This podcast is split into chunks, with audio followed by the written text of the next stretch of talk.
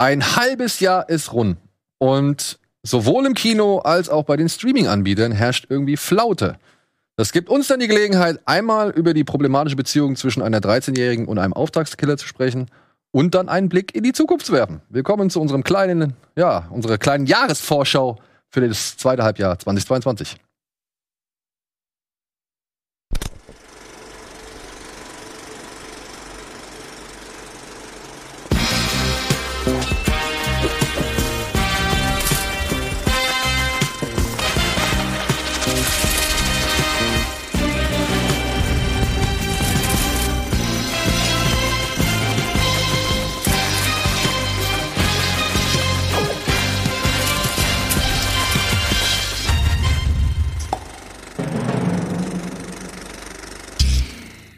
Hallo und herzlich willkommen zu einer neuen Ausgabe Kino Plus. Heute mal wieder mit Sean.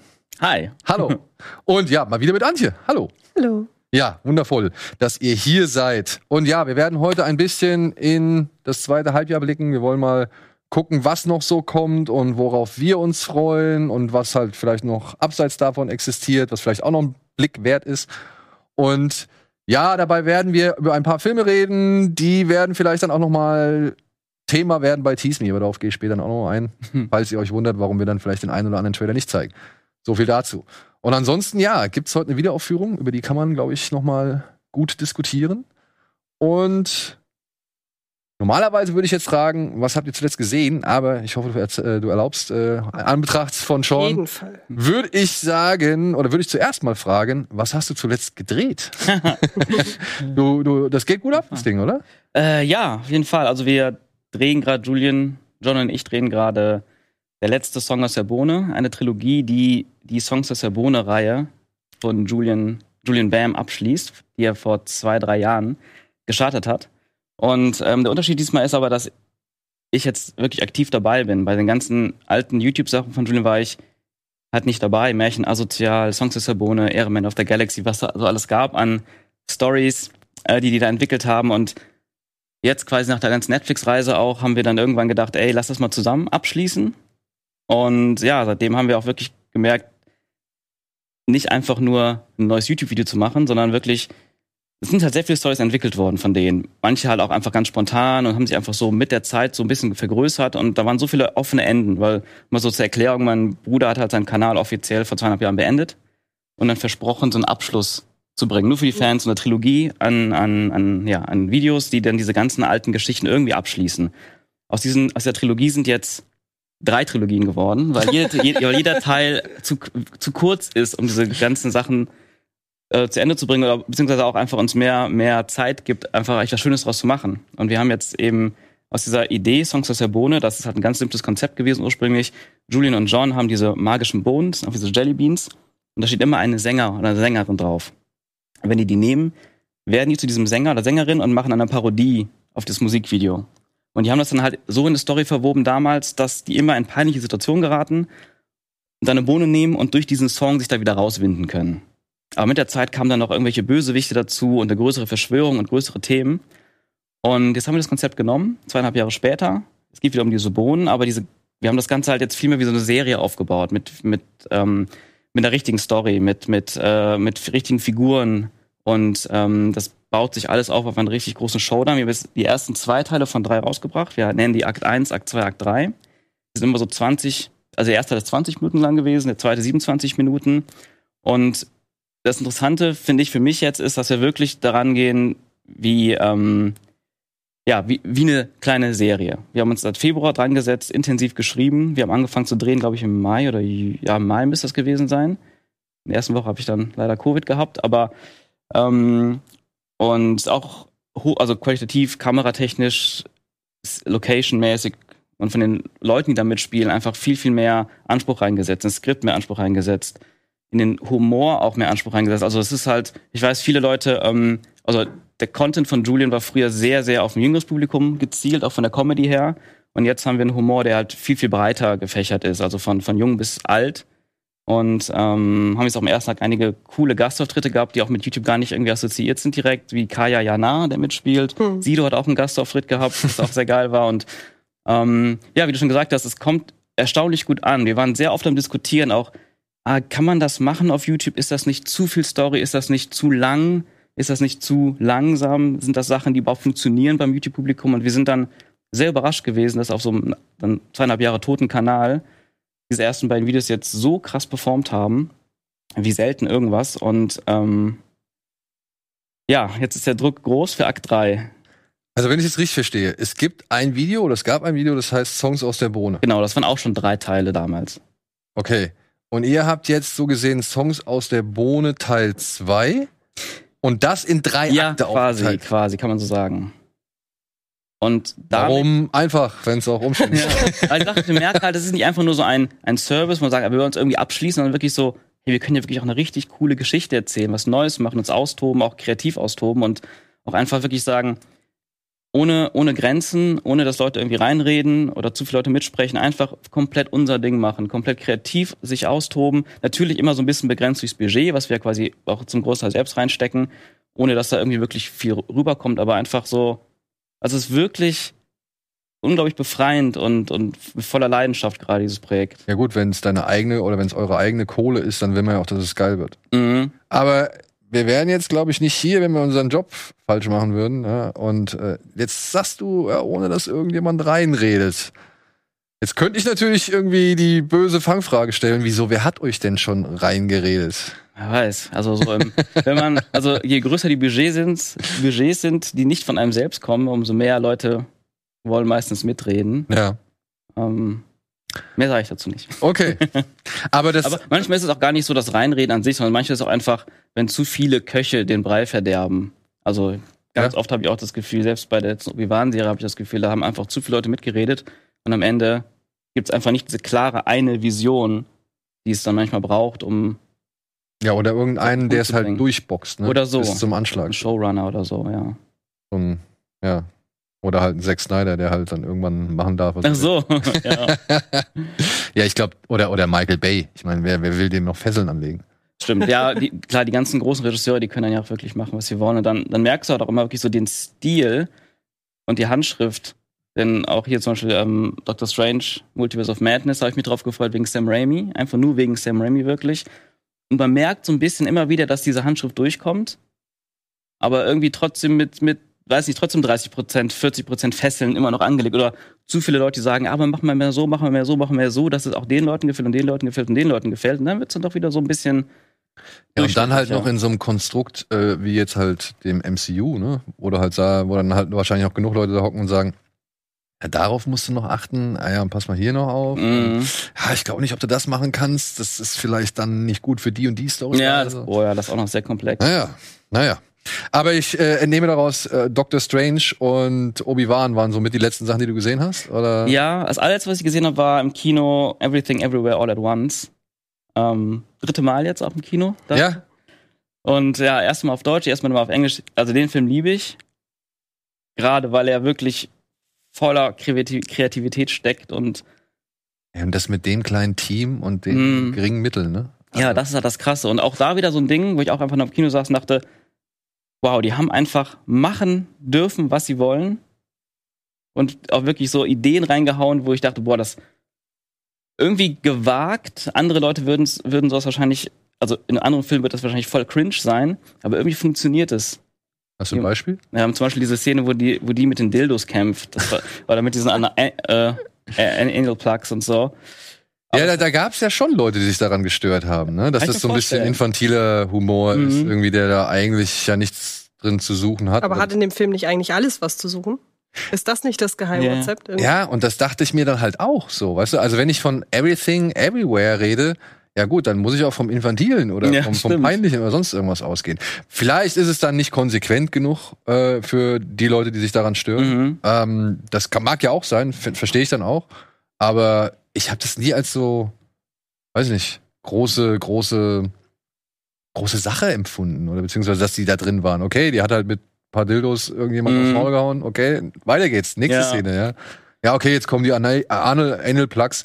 Aber jetzt mal ehrlich, ich weiß nicht, wie es euch ging, aber das erste Mal, wenn du Jamie Lee Curtis siehst, wie sie dann halt auch noch Ja. ihren Preis streichelt, Mhm. habe ich mir doch, habe ich, das ist das erste, was ich mir gedacht habe, Ja, ja. der genau. landet in irgendeinem Arsch.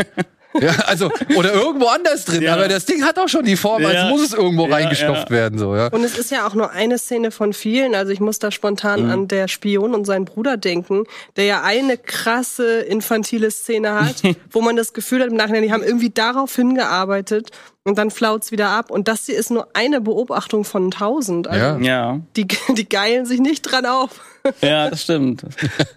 Ja. Das, das fand ich toll und auch echt inspirierend. Einfach so diese grenzenlose Kreativität, die da reingeflossen ist, soweit das wahrscheinlich das Budget zugelassen hat. Das war dann wahrscheinlich vielleicht auch Inspiration für Songs Also, damit haben wir schon vorher angefangen. Die Everything kam ja jetzt irgendwann vor kurzem erst raus, zumindest als ich ihn gesehen habe. Aber es war irgendwie so ein bisschen, ich habe auch direkt, ich habe dann beim dritten Mal hatten wir eine Akt 2 gerade online, habe ich direkt June und John genommen, so, wir gehen jetzt ins Kino, weil es nicht leicht ist, die ins Kino mitzunehmen.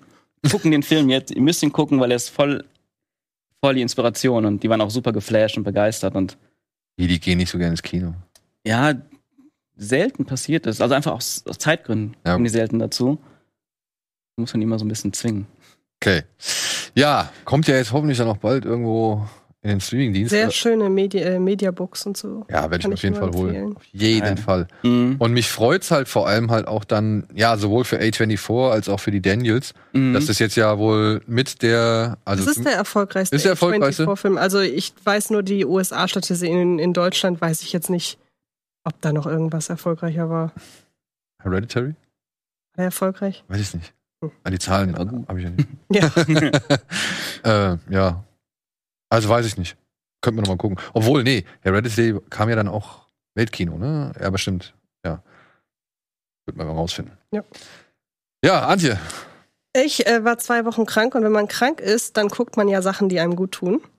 Ähm, Ah. unter anderem, unter anderem äh, habe ich mit Akte X wieder angefangen. Oh, geil. Einfach weil ich beim Staubwischen die Box wieder gefunden habe. Und dann irgendwie habe ich irgendwann mal in Staffel 5, glaube ich, aufgehört. Und habe nie zu Ende geguckt, was, glaube ich, aber auch aus Zeitgründen so Mhm. war. Weil wenn ich bei einer Serie bis Staffel 5 bin, gucke ich sie eigentlich zu Ende. Und dann habe ich gesagt, ey, komm, gucke ich einfach mal auf den Anfang. Ist doch letzten Endes, äh, warum nicht? Und die Atmosphäre, also viele Sachen, die atmet schon den Geist der 90er, muss man sagen Mhm. aber die, ich mag einfach, wie ernst die sich in der Atmosphäre nimmt. Und Ja. ähm, immer noch. Und das hat keinen Charme verloren. Ich hatte sehr, sehr lange den äh, Titelsong von Akte X als Klingelton. geil. ähm, und, und ich mag die echt weiter. Ich hatte auch als Kind, da hatte ich irgendwie so eine UFO-Phase, da hatte ich auch das Plakat an der Wand. Hatte ich auch. Und ohne zu wissen, dass es zu Akte X gehört. Oh. Ähm, nee, und genau, da habe ich weiter, äh, weiter geguckt, oder weitergeguckt, genau. Dann ähm, gucke ich aktuell die zweite Staffel von ähm, Space Force. Und ich liebe diese Serie einfach Mhm. so sehr. Also es ist wirklich, habe ich gestern getwittert, es ist wirklich die perfekte Überbrückung für die bis zur dritten Staffel Ted Lasso. Hm. Weil auch hier ist es einfach, die sind alle so süß und alle so lieb. Und das ist so witzig und das ist so kuschelig. Und ach ja, wird aber, glaube ich, nicht fortgesetzt, wie, ich, wie mir jemand schrieb. Ja, wird nicht fortgesetzt. Weiß ich nicht. Ich habe, wie gesagt, hat nur einer getwittert und der hat bestimmt recht. Ich habe ich hab leider nur die erste Staffel gesehen und ich fand es auch überraschend, ja, sweet eigentlich so, ja. Und, und ich mochte vor allem, also was für die, die Serie für mich getragen hat, war die, die, die Chemie zwischen John Malkovich und halt Steve Carell. ja. Also diese gesamte Beziehung zwischen denen war, die fand ich super. Ich finde die zweite jetzt auch noch besser, muss ich Ja? sagen, als die Okay. erste Staffel, ja. Also die war auch, die ist ja schon ewig draußen und die war immer mal wieder mir als Netflix-Kachel angezeigt. Ich dachte immer wieder, ja, komm, mach ich Mhm. noch. Und jetzt war halt die perfekte Gelegenheit dazu. Und ich habe endlich Licorice Pizza nachgeholt, der mir damals im Kino entgangen ist. Und aus mir unerfindlichen Gründen fand ich den echt gut. Und das sage ich deshalb, weil der eigentlich kein klassisches Element hat, das ich normalerweise besonders mag. Also der spielt nicht in einer Zeit, die mich interessiert. Der ist von, der hat halt ein, hat nicht so viel, so extrem viel Handlung, aber wenn er dann mal klassische Stationen hat, in der er erzählt, finde ich ihn da manchmal ein bisschen zu drüber. Aber trotzdem hat das alles toll zusammengepasst und deshalb fand ich den wirklich sehr schön. Jo, das Und ich musste so lachen, weil die Schule hat mich total an die Schule aus Assassination Nation erinnert. Ich dachte, 30 Jahre später ist da alles eskaliert. ja, vielleicht, vielleicht ist das die gleiche Schule. Also, äh, Nein, ich wobei glaub, ist die äh, Frage, ich glaube, die ich glaub- Schulen in den USA sehen wahrscheinlich Ja, ich alle glaube, so ähnlich aus. Assassination Nation spielt Ja. auch mehr im Landesinneren, ne? Oder? Ja, ja, ich glaube auch. Also, ich habe es jetzt nicht mehr wirklich in Erinnerung, aber ich meine, das spiele irgendwo im Landesinneren Kann sein. und nicht in Kalifornien. Nee, und das habe ich gesehen. Und dann habe ich vorgestern, glaube ich, noch einen uralten, gefühlt uralten Adam Sandler-Film nachgeholt, von dem ich auch vorher noch nie gehört hatte, nämlich The Wedding Singer. Oder Was? auf Deutsch Eine Hochzeit zum Verlieben, glaube ich. Der ist uralt, oder? Gefühlt, ja. Und hätte ich es nicht besser gewusst, hätte ich gesagt, es ist ein Richard Linklater-Film. Und äh, war jetzt ni- nix für mich groß irgendwie. Echt? Das fand ich immer einen der besseren. ja, ich weiß, du hast vier Sterne, glaube ich, Ja. bei Letterboxd. Ja, ich, gut, ich meine, der spiegelt halt schön die ganzen 80s da wieder, beziehungsweise macht viel auf äh, eben 80er Jahre Flair. Hm. Und Drew Barrymore fand ich süß. Ja, das stimmt. Die ist auch sehr süß. Ähm, das Ende ist halt klassisch Rom-Com. ja, Ja, natürlich. Lob, Ne? Nee, irgendwie ist mir zu wenig, deshalb meine ich halt Richard Linklater, irgendwie ist mir zu wenig passiert Ja. in dem ganzen Film. das, und, ja, kann ich und das ist, verstehen. in, wie gesagt, ist in Licorice Pizza eigentlich auch so. Und ähm, dann müssen die Filme halt von irgendwas anderem getragen werden. Ist ja immer so, wenn handlungsmäßig nicht so viel passiert. Und bei Licorice Pizza hat es bei mir funktioniert und bei The Wedding Singer nicht. Wo wir bei solchen Filmen sind. Handlungsarm, eher schleppend im Tempo. Ich habe ja endlich mal die Ermordung des Jesse James Ah. durch den Hm. Feigling Robert Ford nachgeholt. Der ist, glaube ich, Ah. gerade bei Amazon erhältlich oder so. Und ich habe ja den zum Sport machen angemacht. Also zum, wenn ich irgendwann eine Dehnübung oder sonst irgendwas mache oder halt irgendwie ja bei Klimmzügen zwischendurch und so. Kann ich übrigens verraten, ich habe äh, Schröck neulich ein Foto geschickt, dass ich bei meinem Sport Beat Yesterday geguckt habe. Tja, so inspiriert der eine den anderen. Wollte ich gerade sagen, ja. Ähm, nee, und dann, wie gesagt, und dann habe ich den angefangen da und dachte mir so, ey, wow, das sind ja geile Bilder.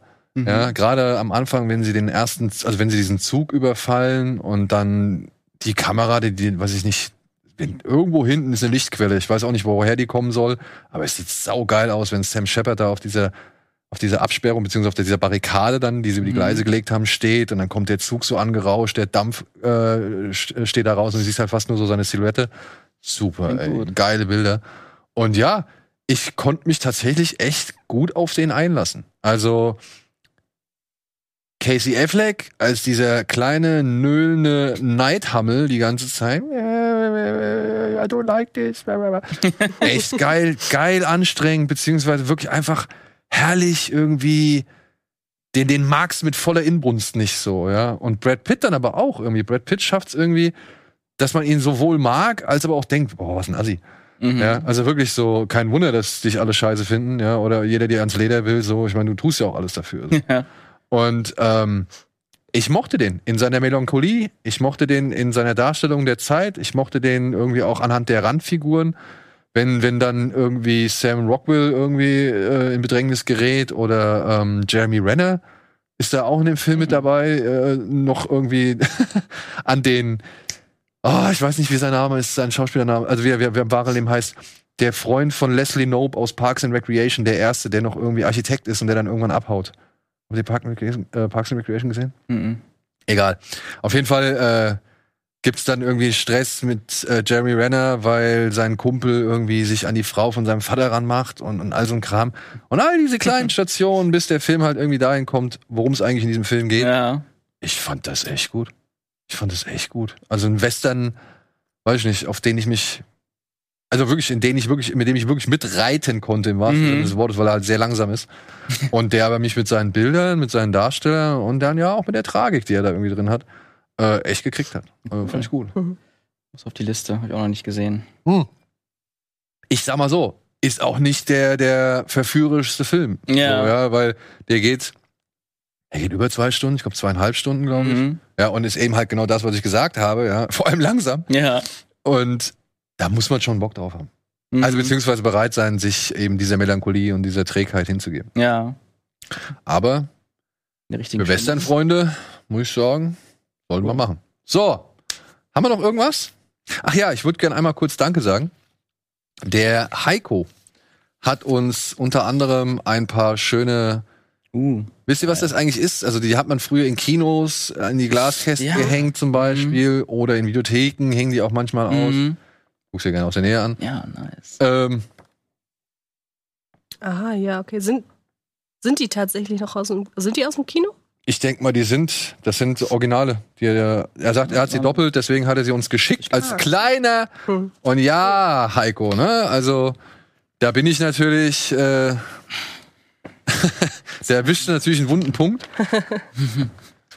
Auch so kann man Druck machen für einen. Ja, genau. Ne? Ach, ja, geil. ja. Ich habe die, ich habe das, den Hinweis verstanden.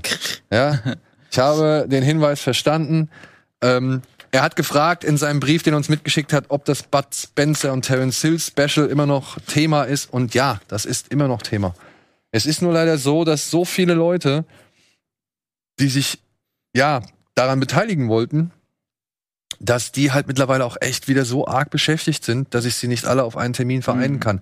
Und ich muss irgendwo abwägen. Ich will schon irgendwie eine geile Besetzung haben. Ich brauche aber auch ein paar Fachleute am Start Mhm. und so weiter und so fort. Es ist leider halt einfach gerade wieder nicht so einfach. Beziehungsweise es sind halt immer irgendwelche anderen Faktoren und Sachen und es ist halt einfach viel los und es kommt viel zusammen. Es tut mir leid, dass das bisher noch nicht stattgefunden hat, aber wir bemühen uns drum. Wir haben es nicht aus den Augen verloren. Also Heiko, auch an dich gerichtet, das kommt. Und die Frage nach Trailer Mania, auch Trailer Mania werden wir weitermachen. Ja, also da werden wir auf jeden Fall, da haben wir noch so viele schöne Supercuts jetzt schon auch fertiggestellt. Ähm, die wollen wir auf jeden Fall nicht einfach dahin darben lassen, sondern nein, Trailer Mania kommt und wird kommen. Aber ne, es ist hier eine Menge los. Gamescom steht jetzt demnächst auch schon Mhm. wieder an und so weiter und so fort. Man braucht immer eine gewisse Gästeanzahl. Die müssen alle zu einem Termin Zeit haben und am besten müssen sie ähm, müssen wir noch eine andere Besetzung irgendwie finden, damit wir halt Blockproduktionen machen können. Es ist halt einfach äh, keine allzu leichte Angelegenheit. Bei uns steht ja auch demnächst was an. Also bei uns, Kino Plus. Stimmt. Und hinzu kommt, ja, 400. Folge ist auch noch am Start, so, oder beziehungsweise steht auch kurz bevor, da laufen die Planungen auch schon auf Hochtouren oder beziehungsweise sind die Planungen auch schon angelaufen. Ich will jetzt auch nicht zu viel versprechen, aber wir haben auch noch mal, sage ich mal, das Thema Filmfestival nicht aus den Augen verloren. Da wird es auch noch mal die ein oder andere Geschichte geben, die halt entweder mit Filmfestivals zu tun hat oder die halt vielleicht ja von unserer Seite dann wieder so ein kleines Festival ermöglicht. Also es sind eine Menge Geschichten am Start. Geplant. Ihr habt die ja. Wahl. Wollt ihr all das oder wollt ihr ein Terence Hill und Bud Spencer Special? Ja, weiß ich nicht. Aber in dem Zusammenhang in Berlin findet an Anfang September wohl ein Spencer und Hill Filmfestival statt. Kann man sich ja mal bei Gelegenheit auf den Zettel setzen und informieren. Und ja, vielleicht kommen wir auch vorbei. Ja, vielleicht kommen wir auch vorbei. Und dann gibt's noch die Frage der Plüschgodzilla. Ich weiß nicht, welche Marke das ist. Ähm, ich oder von welcher Firma. Äh, kannst du das da unten sehen? Den haben wir vor langer Zeit halt einfach. Ja. Mal, ja. Ähm, Toy Vac, V-A-C-K, würde ich sagen, LC. Scheint eine Londoner Marke zu sein. Da steht Fifth Street London. Toho Corporation Limited, bla bla. Toy Vault Incorporated. Ach, Vault, okay. Toy Vault. Mhm. Okay, Toy Vault Incorporated. Das ist der Hersteller von dem Plüschgodzilla. Und das war dann, glaube ich, Mhm. alles, was ich dir beantworten kann hier anhand deines Briefes. Und ja, zum Monster machen Mobil Festival in Hamburg im Metropolis Kino, da werde ich auf jeden Fall auch noch erscheinen. So. Jetzt wundere ich mich ein bisschen über die Restzeit, die wir noch übrig haben, aber dann machen wir doch einfach die Kinostarts, ne? Oder beziehungsweise das, was jetzt diese Woche mal Neues zu sehen ist.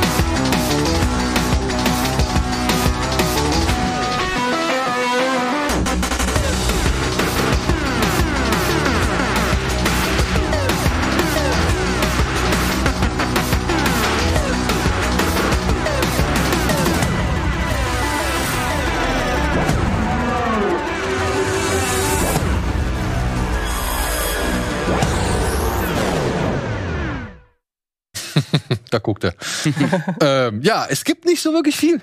Ich Mhm. muss sagen, also es startet einfach nicht so wirklich viel. Wir sind, glaube ich, jetzt wahrscheinlich im Sommerloch. Oder Ja. beziehungsweise es sind die Sommermonate. Nächste Woche startet Tor. Mhm. Ich denke davor und danach oder um den Start rum trauen sich auch wahrscheinlich dann eben nicht so viele Leute irgendwie das groß rauszubringen. Es sei denn, man hat eh gar keine Angst davor, irgendwie mit den Leuten zu konkurrieren oder beziehungsweise Ja. die Leute vor den Leuten, die halt eben sich für Tor interessieren oder halt eben noch für die großen Blockbuster. An dieser Stelle einmal noch kurz erwähnt, Tom Cruise, ne? Top Gun. Über eine Milliarde eingespielt. Ja, krass. Wer hätte es gedacht? Also Ja. ich nicht. Ich auch Auch nicht, nicht. auf keinen Fall. Ja, ich hatte eher gedacht, ähm, okay, dadurch, dass der so lange verschoben worden Mhm. ist, hat man ja bei Bond gemerkt, da gab es ja schon ein bisschen Häme so auch, ne?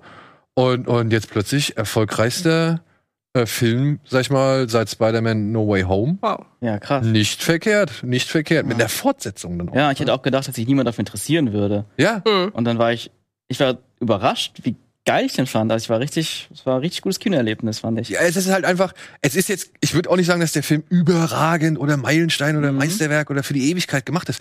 Aber ich finde, der ist halt ein solides, rundes, kompaktes Mhm. Ding. Du gehst da rein, hast zwei Stunden eine gute Zeit Ja, ja. und gehst wieder raus und sagst, Funktioniert alles. Alter, geh mal da rein, da hast du auf jeden Fall was für dein Geld. So. Mhm. Und ähm, ja, also hätte ich jetzt, wie gesagt, finde ich, finde ich sehr schön, dass es äh, tatsächlich nach all den schweren Zeiten jetzt dann äh, Filme dann doch wieder schaffen, so eine breite Aufmerksamkeit auf sich zu ziehen. Und das auch ohne Ich Marvel. mein, und man muss auch sagen, ne, Doctor Strange oder Batman. Ich war auch äh, wirklich überrascht, dass Batman 770 Millionen für einen Drei-Stunden-Film, der halt alles andere als die bisherigen Batmans ist, so Ja. ähm, erwirtschaftet oder beziehungsweise einspielt, finde ich klasse. Ja, und, und äh, Marvel hat auch gezeigt, dass sie, sag ich mal, die Krise halbwegs gut überstanden haben. Warum jetzt Lightyear ein Flop geworden ist, ja, mag vielleicht am Film liegen, aber ich glaube, es lag eher an der Wahrnehmung, was Disney halt mit Pixar gemacht hat. Dass die halt fast alle Pixar-Filme plötzlich irgendwie nur auf Disney Plus Ach rausgebracht so. haben. Mhm. Und dann auf einmal, ja, die Leute halt ein bisschen verwirrt waren. Wie? Ist jetzt wieder ein Pixar-Film im Kino? Hm. okay. Mhm, Kann sein, ja. Also Ja. wie prominent das in Deutschland auf dem Plakat stand, dass der ins Kino kommt. Ja. Also das sagt ja Das- schon viel ja, aus. stimmt. Aber wo wir beim Thema Animationsfilm sind, Und beim vielleicht- Thema gute Zeit vor allem. und gute Zeit. Gut, dann wären wir nämlich bei den Minions. Ähm, dem, was ist das jetzt? Ist das der dritte Film oder der zweite Film? Also es ist der zweite Minions-Film.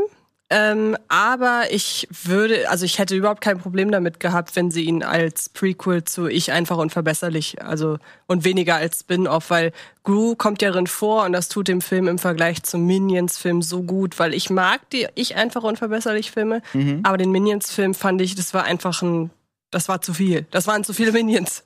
so doof das klingt. Und jetzt haben sie die Minions zurückgefahren, haben eine, äh, haben machen es quasi als Prequel, wie aus Gru ein Schurke wurde.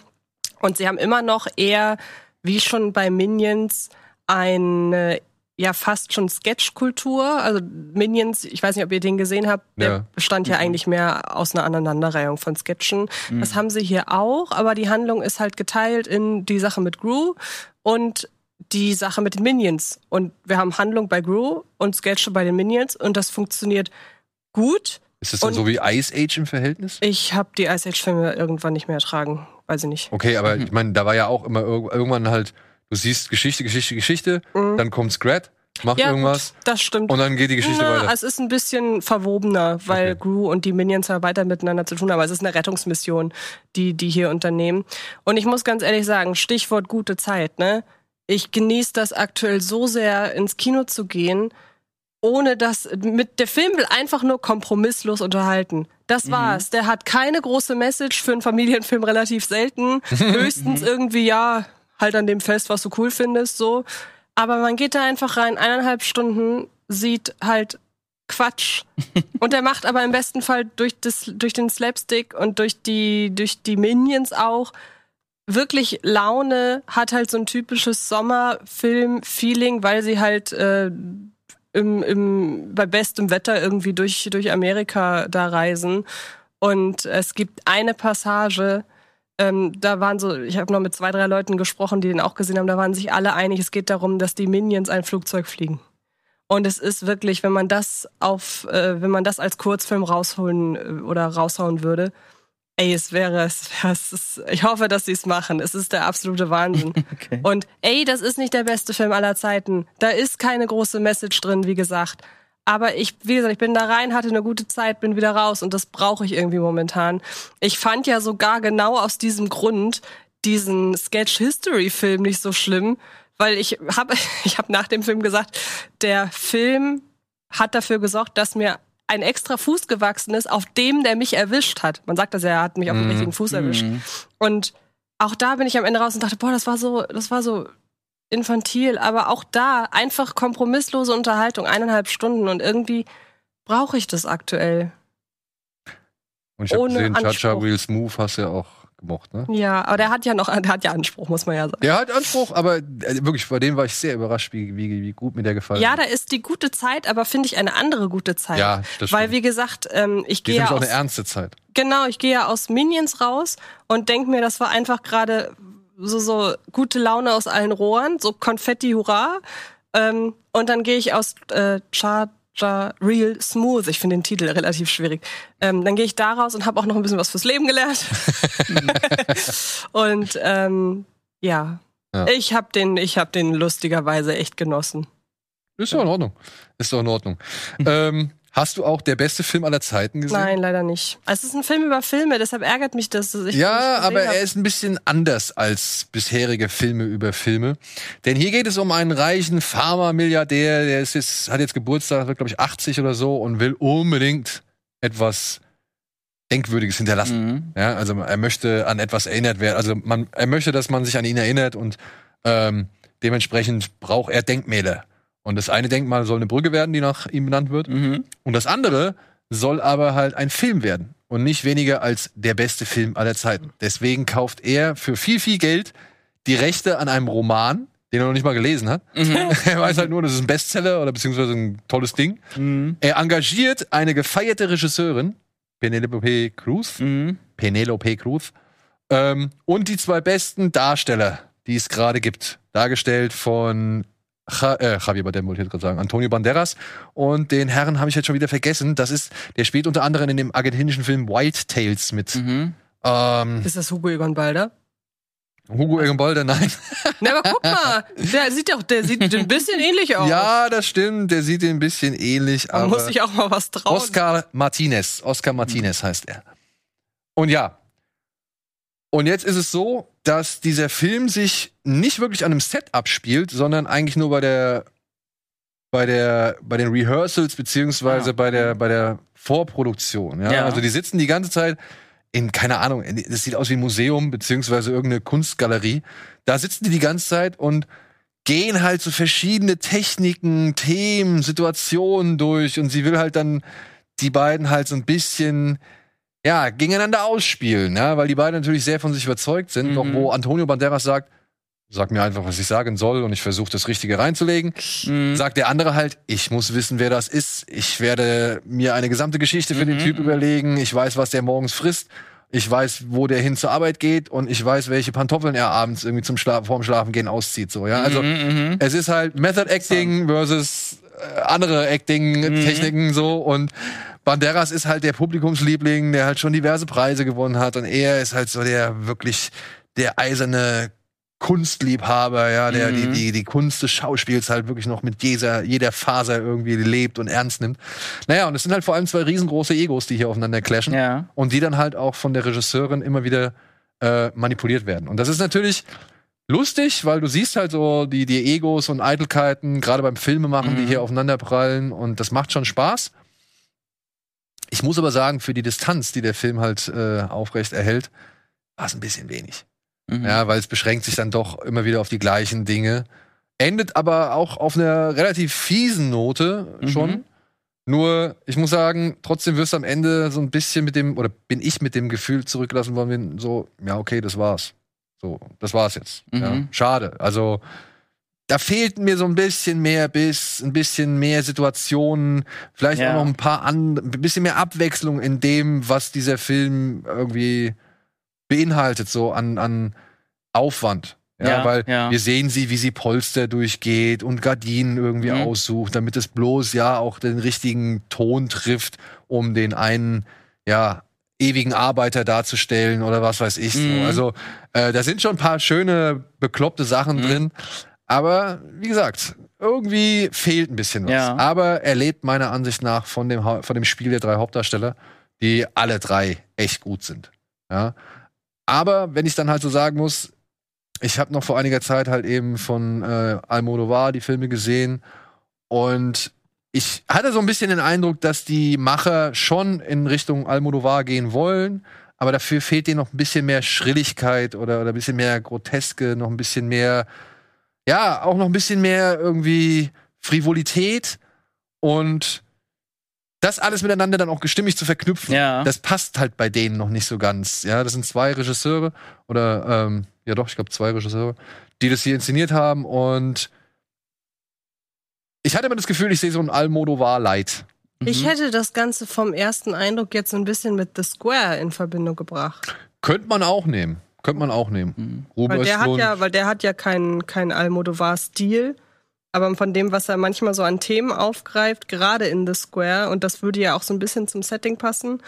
Ähm, ich meine, The Square ist zwar, sind zwar die Eitelkeiten hinter den Kulissen eines Museums, aber auch da stellt sich ja immer so ein bisschen die Frage, was ist Kunst und das Ausloten von, von Moral und Genau. Mhm. Und wer ist der bessere Schauspieler? Der, der Ja. die People, also der, der die Massen erreicht oder der, der halt eben nur die Leute wirklich erwecken kann? Ja.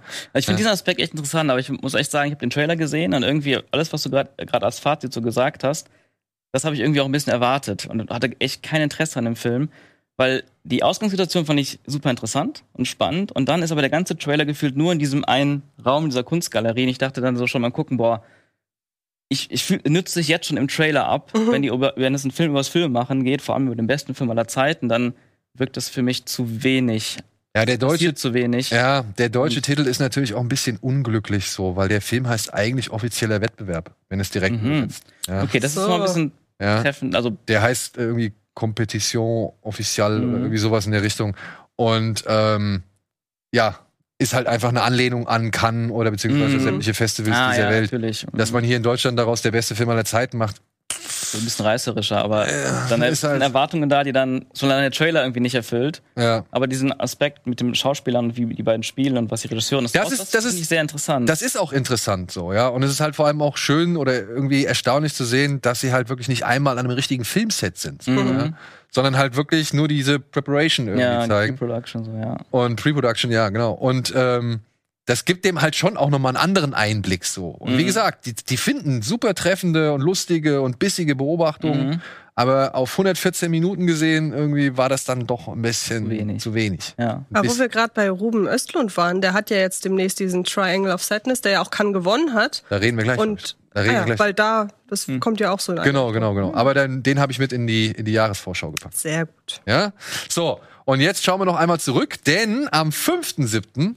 gibt es eine Wiederaufführung von einem Film, den wir hier, glaube ich, alle drei ziemlich gut finden, was ich so Ja. anhand von Vorgesprächen erfahren habe. Aber der jetzt halt natürlich nicht mehr ganz so problemlos betrachtet werden kann in heutigen Zeiten so, ja. Und es ist schon erstaunlich zu sehen. Ich habe mir gestern noch mal angeguckt, allerdings in der, in der merkwürdigen Fassung. Ich habe Ja. auch gedacht, ich gucke mir den Director's Cut an und es war aber nicht der Director's Cut. Da Sondern? fehlte voll viel. Oder war es die Kinofassung, ne? Da Ja, aber ich 20 weiß auch nicht, ob das die. Kinofassung war, weil ich meine, ich habe zuerst die Kinofassung gesehen. Und ich bin mir eigentlich relativ sicher, dass ich doch einige Szenen aus der Kinofassung schon kannte.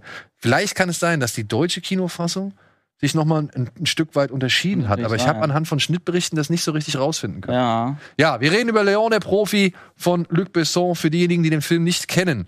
Es geht darum, dass ein sogenannter Cleaner, Leon, in New York für die italienische Mafia arbeitet, äh, eben als Profikiller oder Ausknipser. Und der lebt in einem Mietshaus zusammen mit der kleinen Mathilda. Mathilda hat das Pech, in einer Familie, sich zu befinden. Vater vertickt Drogen. Ich glaube, die Mutter ist Prostituierte. Die Schwester kann sie nicht wirklich leiden. Und der einzige Anker, den sie hat, ist ihr kleiner Bruder. Problem ist, der Vater hat sich halt mit den falschen DEA-Beamten eingelassen und wird jetzt halt eben für sein Fehlverhalten böse zur Strecke gebracht. Die einzige, die sich da retten kann, ist eben Mathilda, die halt so tut, als wäre sie Leons Tochter. Und Leon oder Leon äh, nimmt sie bei sich auf.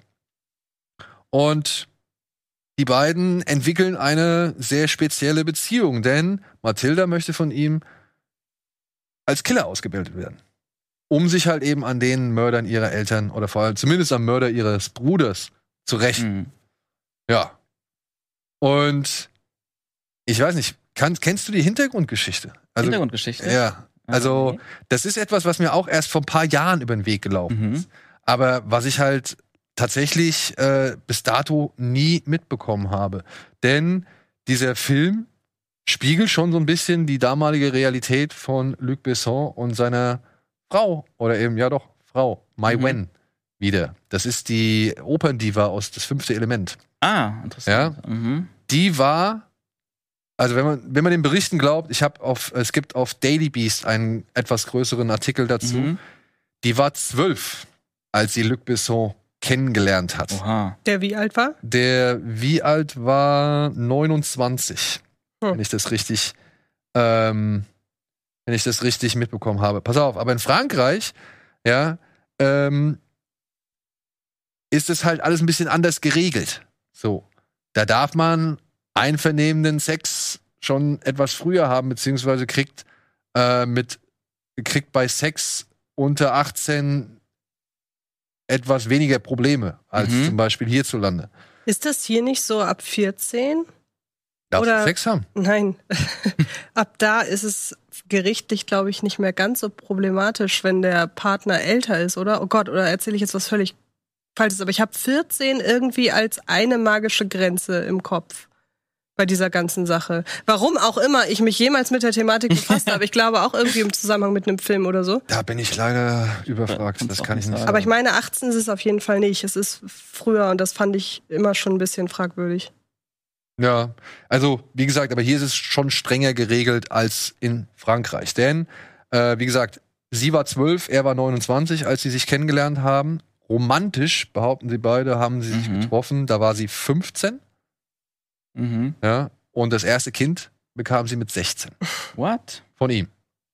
Ja, und sie ist tatsächlich in Lyon auch zu sehen. Sie ist die Prostituierte am Anfang bei dem ersten Auftrag von, von Leon. Ach, krass. die mit diesem dicken Geschäftsmann, der meiner Ansicht nach schon eine gewisse Ähnlichkeit zu Luc Besson auch aufweist, nur halt eben in dick, äh, da ins Bett steigt. Beziehungsweise sie kommt halt irgendwann noch mal mit so einem Betttuch, glaube ich, vor der Brust äh, in Mhm. den Raum rein und sagt halt, sie haut jetzt ab, Ja, ja, stimmt, die Szene. kümmert sich nicht Mhm. drum. Ja, und beim Dreh von Das fünfte Element ging es wohl auseinander. Da hat sie dann halt, äh, wurde sie von ihm, so wie ich das jetzt gelesen habe, verlassen für Mila Jovic und ist dann daraufhin von Amerika aus zurück nach Frankreich gegangen, ist jetzt inzwischen auch Regisseurin Ah, und hat äh, unter anderem einen Film gemacht und das ist dann halt wieder so ein, ja, weiß ich nicht, ist dann wieder so ein Detail, warum man das erwähnen muss oder ob man das erwähnen muss oder wenn man es halt erwähnt, das dann schon irgendwie ein gewisses Bild zeichnet. mhm. Der heißt Police und da geht es über eine Fotografin, die eine Kinderschutzeinheit beschattet, die Pädophile aufspürt und sexuell ausgebeutete Kinder rettet. Ach, krass. So. Und sie hat halt in Interviews wirklich immer gesagt, das, was da in dem Film ist, ist halt wirklich unsere Beziehung, unsere Grundlage so. krass. Nur das hat damals wohl wirklich noch niemand so richtig die Verbindung hergestellt. Mhm. Aber? Police ist doch, also da heißt ja, es ist der Polizei, glaube ich, der auf, auf Deutsch Polizei, der ist doch noch gar nicht so alt. Ist er nicht irgendwie von 2013 oder 2011. so? 2011. Ja. Also ein bisschen später als Leon der Profi. Ja, genau. Der war 94 im Jahr mit Pulp Fiction. Mhm. Ähm, und ich muss sagen, ich fand den Film damals ein Brett. Ich fand den Mhm. Hammer. Ja. Also Leon jetzt, ja. Ja, Leon. Ja, ich auch. Also, das war so ein französischer Film, ein französischer Actionfilm in New York. Mhm. Ich finde, der Film hat so ein, also durch die, durch die Musik von Eric Serra, Hammer, ja. ja, äh, die so gar nicht in dieses urbane Setting passt, durch die Bilder, die Le Besson gefunden hat, die wirklich auch so geil überlegt sind und so geil irgendwie auch eingefahren, Mhm. eingefangen sind. Die Farbgebung und so. Ähm, ich finde, der Film hat immer einen anderen Flair als typische New York-Filme. Also wenn du den jetzt mal vergleichst Mhm. mit, keine Ahnung, Stirb langsam drei oder so, ne? Also das, Ja. sind, das ist einfach ein anderes New York, was, was Besson hier einfängt. Mhm. Deswegen, also, ja, ich find's halt, ich find's halt echt schon erstaunlich, dass diese Geschichte so lang irgendwie an, an, an mir vorbeiging. Mhm. Ja, und auch in der, in der Presse oder nie so groß aus, ausgebreitet wurde. Ja, Besson kam halt auch im Zuge der MeToo-Bewe- MeToo-Bewegung dann äh, in Bedrängnis. Da Oh, das habe dann ich gar nicht mehr. mitbekommen. Bitte? Habe ich gar nicht mitbekommen. Und Ja. das ist ja eigentlich ein großer Name. Mhm. Genau. Aber er war auch, ähm, er wurde auch beschuldigt. Das Problem war, es gab unter anderem eine Frau, habe ich gelesen, die halt ähm, gesagt hat, er hätte sie unter Drogen gesetzt und hätte sie dann vergewaltigt. Aber die Polizei konnte halt bei einer Untersuchung keine Rückstände im Blut feststellen von irgendwelchen Drogen und konnte dann halt dementsprechend halt auch nicht irgendwie großartig agieren. So, Mhm. ja. Also, soweit ich weiß, ist er bislang äh, unverurteilt aus, der ganzen, aus den ganzen Vorwürfen rausgekommen. Ja, muss er ja so gesehen, weil wann war, wann fing das an mit MeToo? War das nicht so 2016, 17? Kannst gerne mal nachschauen. Auf jeden Fall war es doch vor Valerian, oder? Ja. Also es war Fall. nach, es war nach Lucy, würde ich behaupten, aber er hat dann ja nochmal Valerian gedreht. Ist die Frage natürlich, Valerian, ich weiß nicht, ob es immer noch so ist, aber war ja damals der teuerste europäische Film Mhm. aller Zeiten, ist die Frage, ob man bei so einem Projekt dann jemanden abzieht, bei so einem Prestigeprojekt ja auch, ähm, weil's halt, weil halt diese Vorkommnisse im Raum stehen oder ob man sagt, gut, wir ziehen jetzt noch durch, auch entsprechend der Drehphase vielleicht, vielleicht ist das irgendwie zusammengekommen. Aber während man sich ja jetzt zum Beispiel bei Will Smith fragt, ob der jetzt demnächst noch mal ein Projekt Mhm. bekommt, weil bei dem ja wegen dieser Ohrfeige ein Projekt nach dem anderen irgendwie gecancelt wurde, wundert mich dann der Umgang mit, mit ihm dann noch mehr. Ja, also dieser Artikel ist von 2018, ja, den ich hier bei Daily Beast gefunden habe. Und dort ist die Rede davon, dass am Samstagabend, also der ist im Mai 2018 erschienen, äh, dass am Samstagabend hätte Asia Argento damals ihre Rede bei in Cannes gehalten, Mhm. wo sie Harvey Weinstein der Vergewaltigung Mhm. bezichtigt hat. Also es war zu dem Zeitraum. Also 2018 ist dieser Ja. Artikel erschienen. Und das war dann Es Valerian. kommt auf jeden Fall hin, weil ich weiß, dass der im selben Jahr mit Wonder Woman gestartet ist und Wonder Woman ja auch dieses, ähm, wie soll ich sagen, der hat das ja schon aufgegriffen, dieses ganze Female Empowerment. Ich weiß das deshalb, weil beide Filme einen total dämlichen Monolog zum Thema Liebe hatten und mich das sehr aufgeregt hat damals. Aber Valerian ist tatsächlich 2017 erschienen. Also es könnte sein, dass das dann alles erst Ja. danach Ah, ja. kam. ja, gut, okay, dann doch. Aber es Ja. war doch ziemlich zeitnah. Ja, aber es war halt dicht beieinander so. Mhm. Ja, ja ähm, man mag von dann halt eben der Real-Life-Geschichte halten, was man möchte. Offensichtlich war sie dann wohl in Frankreich äh, erlaubt oder beziehungsweise vom Gesetzgeber geduldet. Mhm. Ja, ähm, es wirft natürlich schon ein paar Aspekte auf diesen Film. Mhm. So. Und ich habe jetzt halt gestern die Version gesehen, die ich gesehen habe. Die war halt irgendwie, das war nicht der Director's Cut. Und im Director's Cut ist ja unter anderem diese Szene in dem Restaurant, die ich ja so toll finde, wo sie halt mit ihm Sekt Ja, trinkt ja, ja. und dann diesen Lachanfall kriegt, der Mhm. halt einfach nur echt sein muss. Ich kann mir nicht vorstellen, wie sie das geschauspielert hat. ja, ich kann es mir einfach nicht vorstellen, weil das ist zu gut. Das Mhm. sieht einfach zu charmant, zu sympathisch aus. Und, und, und irgendwie zu, das wirkt zu echt einfach so, ja. Und ja, aber dann sind da halt auch die Szenen, ne, wo sie halt ähm, in dem Kleid, was er sie ihr gekauft hat, Mhm. zu dem Essen kommt und dann irgendwas von ihrem Wunsch erzählt, die Jungfräulichkeit von ihr, von einem starken Mann zu verlieren. Mhm. Ja, ich kann verstehen. Die waren damals schon irgendwie befremdlich. Roger Ebert hat auch gesagt, so, dass, dass da bleibt immer irgendwas hängen, was nicht so Mhm. ganz passt. Und die wirken wahrscheinlich jetzt noch viel, viel schlimmer, ja. Vor allem, weil sie sich ja dann auch noch mit ihm zusammen ins Bett legt, um ihm halt zu zeigen, dass man halt in einem Bett richtig schlafen kann. Mhm. Und man kann wirklich nur Jean Reno auf Knien danken, dass der den so infantil angelegt hat. Ne? Das war ja nie der Plan Ach gewesen. so. Und, oder es war nicht wohl der ursprüngliche Plan. Und er hat es halt dann einfach so gemacht. Mhm. Weil ich glaube, dadurch entwickelst du halt eine gewisse Distanz, dass Ja. da irgendwie überhaupt eine sexuelle Spannung entstehen Stimmt. kann zwischen den beiden. Ja. Mhm. Aber ich finde schon, auch in der Kinofassung, die Szene, wenn sie da mit Madonna und, und Marilyn Mhm. Monroe so, äh, wenn sie das nachmacht, ja. Weiß ich nicht. Meine Tochter, also ich hätte auch Angstschweiß auf der Stirn gehabt, wenn das meine Tochter gewesen wäre, die unbedingt sagt, ey, ich möchte das jetzt machen. So. Stell dir vor, Mhm. die steht plötzlich mit Jean Reno bei dir zu Hause vor der Tür. Sagt, das ist mein neuer Freund. Und ich frage, was ist denn das für ein Hipster? Ich meine, äh, äh, wirklich, Jean Reno, ne? 94. Trägt die Hosen richtig schön kurz, hat immer diese kurze, diese Wollmütze auf, die runde, Stimmt. die runde Sonnenbrille so. Mhm. Ähm, ich würde sagen, heutzutage in Berlin würde er nicht unbedingt auffallen. Witzig. Wir hatten sogar noch beim ersten, letzten Song aus der Bohne-Akt äh, eine kleine Leon-Referenz angedacht, als äh, Julian ganz am Anfang ähm, auf der Geburtstagsparty auftaucht und er hat so eine kleine Pflanze, seine erste, der erste Setzling, der funktioniert Ja. immer dabei. Und da waren wir auch am überlegen, geben wir dem auch noch so eine Mütze, gehen wir volle Kanne auf so die Anspielung und dann haben wir es auch gelassen. Das war so ein vielleicht ein subtiler, nur eine subtile Hommage. Ja, aber siehst du, guck mal, hat immer noch Einfluss. Ja, genau, es taucht mal wieder auf, weil, also der Film hat auf jeden Fall extrem, hat mich extrem krass in der Jugend begleitet. Also ich habe den unzählige Male gesehen. Es war einer meiner Lieblingsfilme. Ich würde auch, also auf jeden Fall, ähm, ich hätte den auch immer noch als einer meiner Lieblingsfilme genannt, obwohl ich ihn jetzt wirklich bestimmt zehn Jahre nicht gesehen habe, mindestens. Aber der hat mich sowas von bekommen damals, Mhm. auch emotional einfach. Und natürlich, ich war wahrscheinlich auch so 12, 13, als ich ihn zum ersten Mal gesehen habe. Ich war natürlich total verknallt in Natalie Portman damals. War auch unfassbar glücklich, als ich dann gehört habe, die spielt bei dem neuen Star Wars-Film mit. das kann ja nur gut werden, weil sie auch so gut gespielt hat in Leon, schon Ja. so erstaunlich für das Alter. Und ja, und das war auch irgendwie als Kind natürlich noch krasser. Diese Sexualität war noch nicht, noch nicht so ganz greifbar oder präsent. Aber dieses, dieser, für mich war dann stärker dieser Aspekt, das, das, also das junge Mädchen, das dann aber zum Killer ausgebildet wird. Und die, eher so diesen Aspekt, dieses Actionfilms, dieser Gewalt und diesem Rachedurst.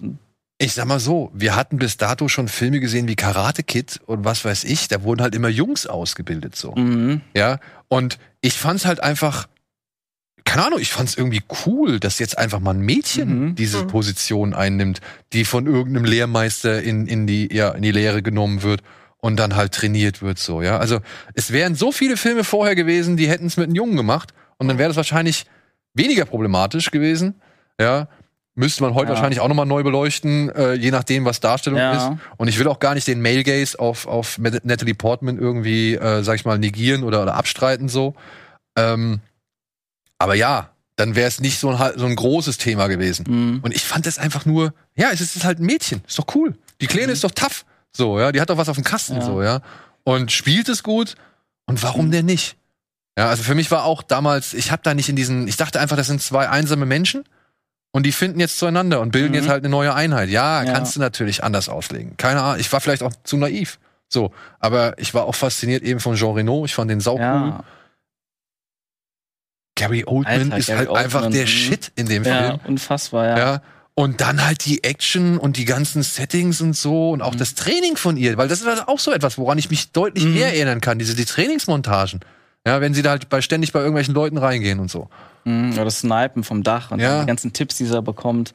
Das ist einfach so makaber irgendwie. Ja, Gerade- es ist gerade- eigentlich makaber. Gerade weil sie auch noch, so ein, weil noch ein Kind ist. Und ja, das war irgendwie so, gerade als, als Kind oder Jugendlicher, war das hat, hat mich ja so, so ein, es war so ein, auch wieder so eine Abenteuerreise, weil du, du, du gehst in so ein Leben rein, mehr aus der Perspektive von Natalie Portman dann in dem Fall, was halt so weit weg ist von deinem Leben. Ja. Und dann ist auch diese New York-Kulisse, wie du es eben schon beschrieben hast, das war so anders. Das, das hat dich so rein, oder mich so reingezogen, diese, so eine ganz andere Welt mit, der, mit dieser krassen Musik. Ähm, Eric Serra, der Komponist, ich habe diesen Soundtrack auch rauf und runter gehört Mhm. damals. So geil. Ja, dann so, so, das war so ein Klang, den man einfach aus Hollywood-Filmen nicht kannte. Nee, gar nicht. Und der Sting-Song am Ende, der hat mich auch immer bekommen. That's not the shape of Ja. Boah, ich schon fast wieder Gänsehaut. Der Song gehört zu meinen Top 3 Lieblingssongs aller Zeiten. Ja? Ja, absolut. Äh, lustigerweise verbinde ich den aber gar nicht mit dem Film. Ich sondern, auch nicht so unbedingt. Also ich liebe den Song über alles. Ähm, es war, so habe ich dir gestern ja gesagt, es ist so gefühlt der erste richtige Erwachsenenfilm, den ich gesehen habe. Also ich hatte so die Trennung zwischen Kinder- und Familienfilm bis zwölf und dann kam direkt Horror. Ich hatte gar nicht so richtig auf dem Schirm, dass da auch noch ganz viel dazwischen ist. Und der hat mich total überrollt, obwohl ich auch glaube, dass ich viel nicht so richtig gegriffen, äh, gekriegt habe wie du. Also bei mir war auch immer eher der Fokus ähm, auf die ganze Ausbildung, beziehungsweise diesen ganzen ja eher Thriller-Action-Aspekt. Ähm, was ich aber mochte, auch wenn es natürlich sehr schwierig zu betrachten ist, aber die intimen Momente zwischen den beiden, die ja nicht durchgehend diese sexuelle Anspannung irgendwie noch haben, eben weil äh, Jean Reno das so spielt, die haben das Ganze so, ich möchte fast sagen, lieblich gemacht. ja? Also ich fand die, die Beziehung zwischen den beiden, die wurde mit, wird mit der Zeit immer sanfter. Und ähm, davon profit oder beziehungsweise während er sanfter wird, wird sie ja immer tougher.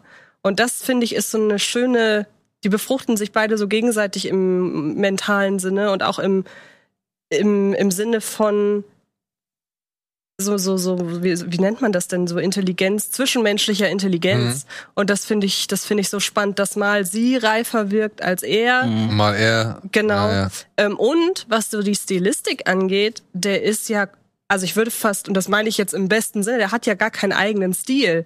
Der hat keinen Filter irgendwie drauf. Der hat keine krassen äh, Zeitlupen, wenn ich mich noch dran erinnere, so, so, so, so krass inszenierte, stylische Action-Szenen, weil der wirkt, wirkt so rough, aber trotzdem wirkt er mit einem Konzept durchdacht. Es hat fast was Dokumentarisches, würde ich sagen, nur in wesentlich hochwertiger. Und mir fällt spontan kein Film ein, bei dem das ähnlich ist. Also ich würde fast schon so in Richtung Born gehen vom Stil. Also zumindest so die ersten zwei, nur dass der ja viel ruhiger ist, Ja, und man auch was erkennt Ja, ja. und da auch mehr Handlung dazwischen ist. Aber ich finde auch die Born-Filme sind so Filme, die keinen eigenen Stil haben. Ja, da war Doug, Doug Lyman ein bisschen blank am Anfang und Greengrass hat's dann halt natürlich ein bisschen mehr Ja. auf die Handkamera-Ebene Genau. geholt. Ja, also vom visuellen Stil stimme ich dazu auf jeden Fall. Ich finde, der Stil kommt halt irgendwie mehr durch die, die Inszenierung und das Staging. Also ich kann mich immer gut an diese eine Szene erinnern, wo Gary Oldman mit seiner Truppe auftaucht. Das ist so eine Kamerafahrt, diesen Flur runter und die kommen alle so einzeln irgendwie so ins Bild rein und haben alle irgendwie so eine Funktion. Das hat so einen geilen Aufbau und ganz am Ende kommt Gary Oldman so dazu. Oder erst ist halt nur einer, dann noch ein zweiter, ein dritter und es fragt man sich, was machen die genau, was ist gerade überhaupt diese Dynamik. Es hat aber so eine geile Dynamik gehabt und so einen Spannungsaufbau und solche Sachen sind für mich dann irgendwie der Stil des Films gewesen, zusammen mit dieser krassen Musik. Ja. Und so visuell kann ich mich noch ziemlich gut erinnern, dass die sehr, sehr viel weitwinklige Shots hatten. So, so richtig so, dass man an den Seiten so die Gebäude waren gebo gebogen so Ja? und sowas. Ja, gerade die New York-Aufnahmen. Ja, stimmt, ne? Diese, diese Fischoptik, also beziehungsweise Genau. diesen Fischblick hatten sie dann hier und da auch mal, ja. Ich glaube, es in den 90ern recht oft, glaube ich. Ich weiß nicht, ob es an den anamorphen Linsen liegt, aber es war echt so dann, weil gerade, es hat mich immer anfangs als Kind auch mal ein bisschen gestört, weil die Gebäude einfach, das sind einfach, die Gebäude sind ja gerade, aber die waren halt immer so, an, am Rand. Das ist eine Erinnerung geblieben. Ja, good old 90s. 90s. Mhm. Ja, also, Leon der Profi wird einmal wieder aufgeführt. Also es ist nur ein Tag, glaube ich, äh, an dem Mhm. er gezeigt wird, am 5.7.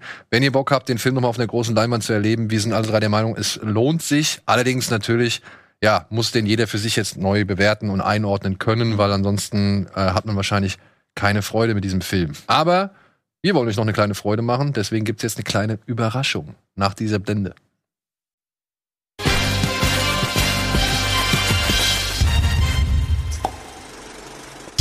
So, und da sind wir zu viert. Hallo.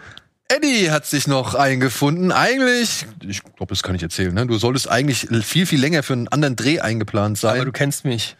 War für One vier, take wonder, ne? vier bis sechs Stunden angesetzt. Ich habe es in 20 Minuten gemacht. Siehste. Und das hat ihm die Möglichkeit gegeben, hier nochmal vorbeizuschauen und um mit uns ja über die Filme zu reden, die dieses Jahr noch erscheinen. Denn das sind noch gar nicht so wenige, beziehungsweise haben wir noch ein paar Filme Highlights. auf dem Zettel, vielleicht ein paar Highlights dabei, vielleicht auch nicht.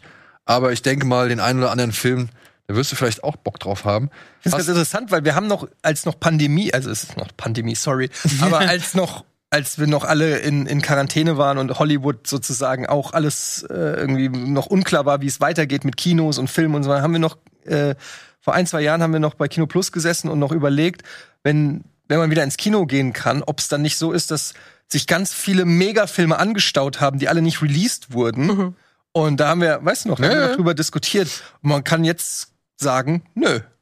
es hat sich nicht so viel angestaut, weil es kommt jetzt nicht jede Woche eine Granate ins Kino. So viel kann man schon mal sagen. Ja, und ich glaube, das ist halt eben das Ding, was sie, glaube ich, unterschätzt haben am Anfang. Dass sie halt, ich meine, ja, dass es irgendwo ein Loch geben wird. Also ich finde, wir haben jetzt gerade so ein bisschen den Engpass. Es kommen nicht so viele Hochkaräter jede Woche raus, wie es noch vor der Pandemie zeitweise der Fall war. Da konntest du ja wirklich jede Woche in, in großen 100 Millionen Dollar Projekt oder irgendwie sowas gehen. Das Aber guck mal, was mit Maverick ist jetzt, ne?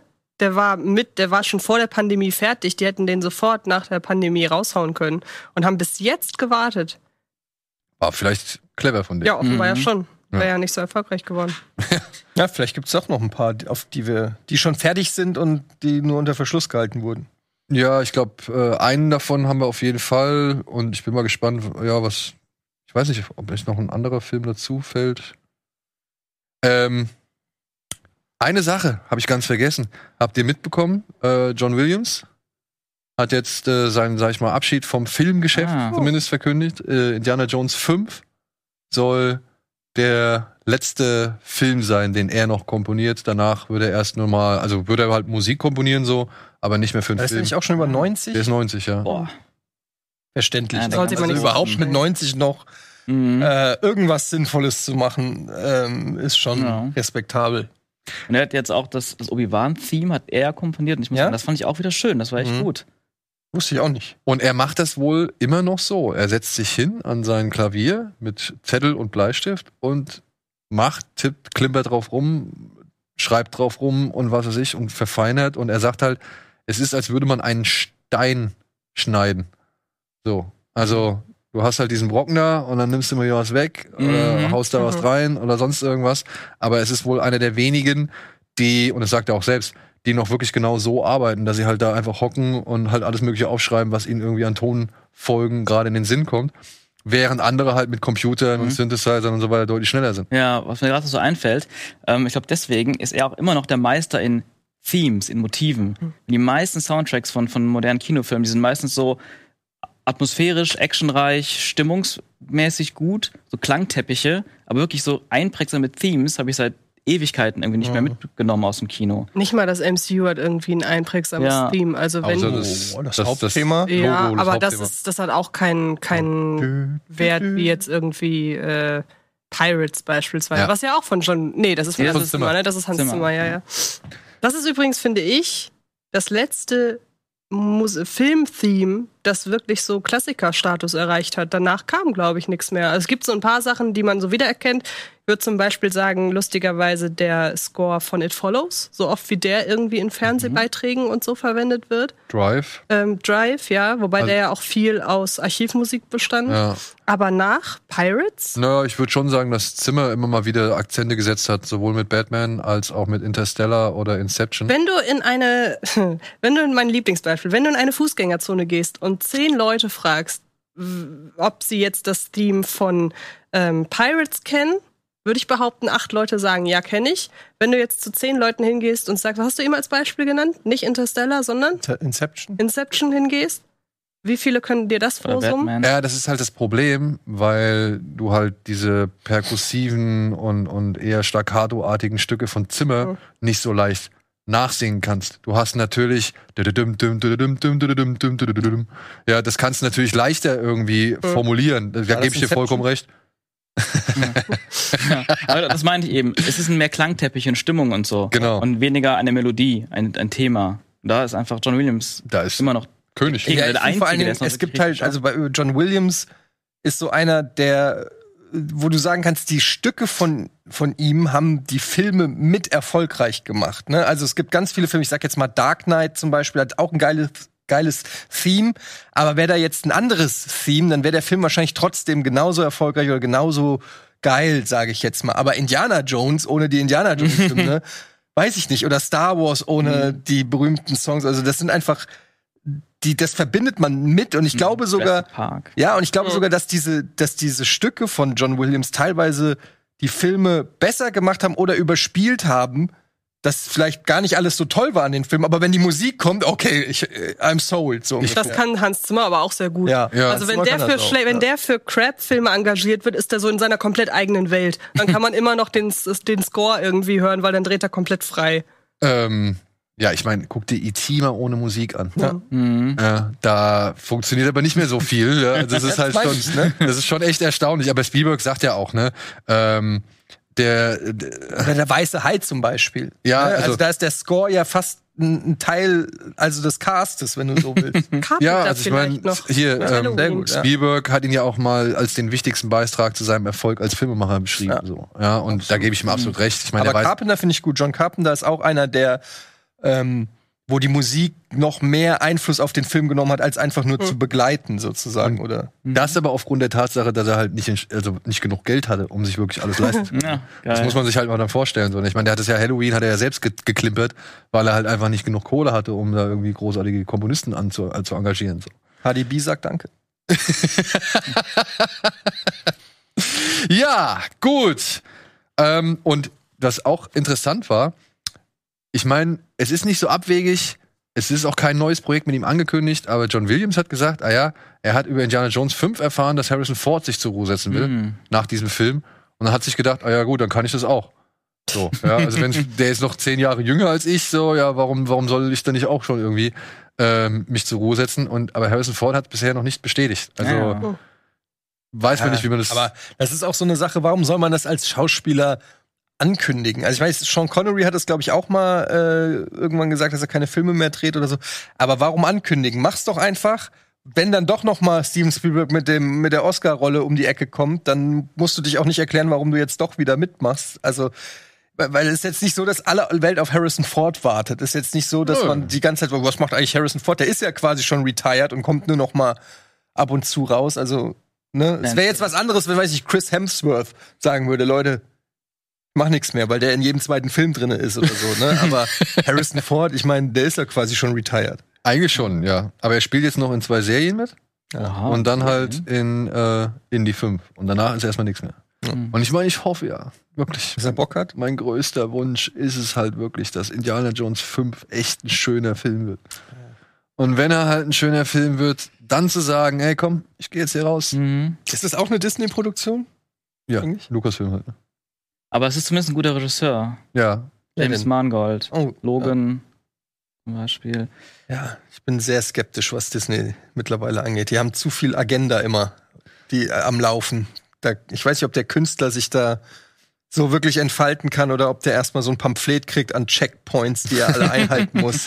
Ja, das hatten wir, das hatten wir vor deiner äh, Ankunft auch schon mal thematisiert. So, und jetzt wollen wir mal ein paar Filme thematisieren. Yes. Ähm, Sean, fangen wir doch mal Ja. mit dir an. Antje hat ja ihre Hausaufgaben nicht gemacht. Hausaufgaben. Ja. etwas schlimmer gemacht, äh, schlechter gemacht. Aber du hast zum Beispiel Nope auf dem Zettel. Den habe ich Mhm. auch.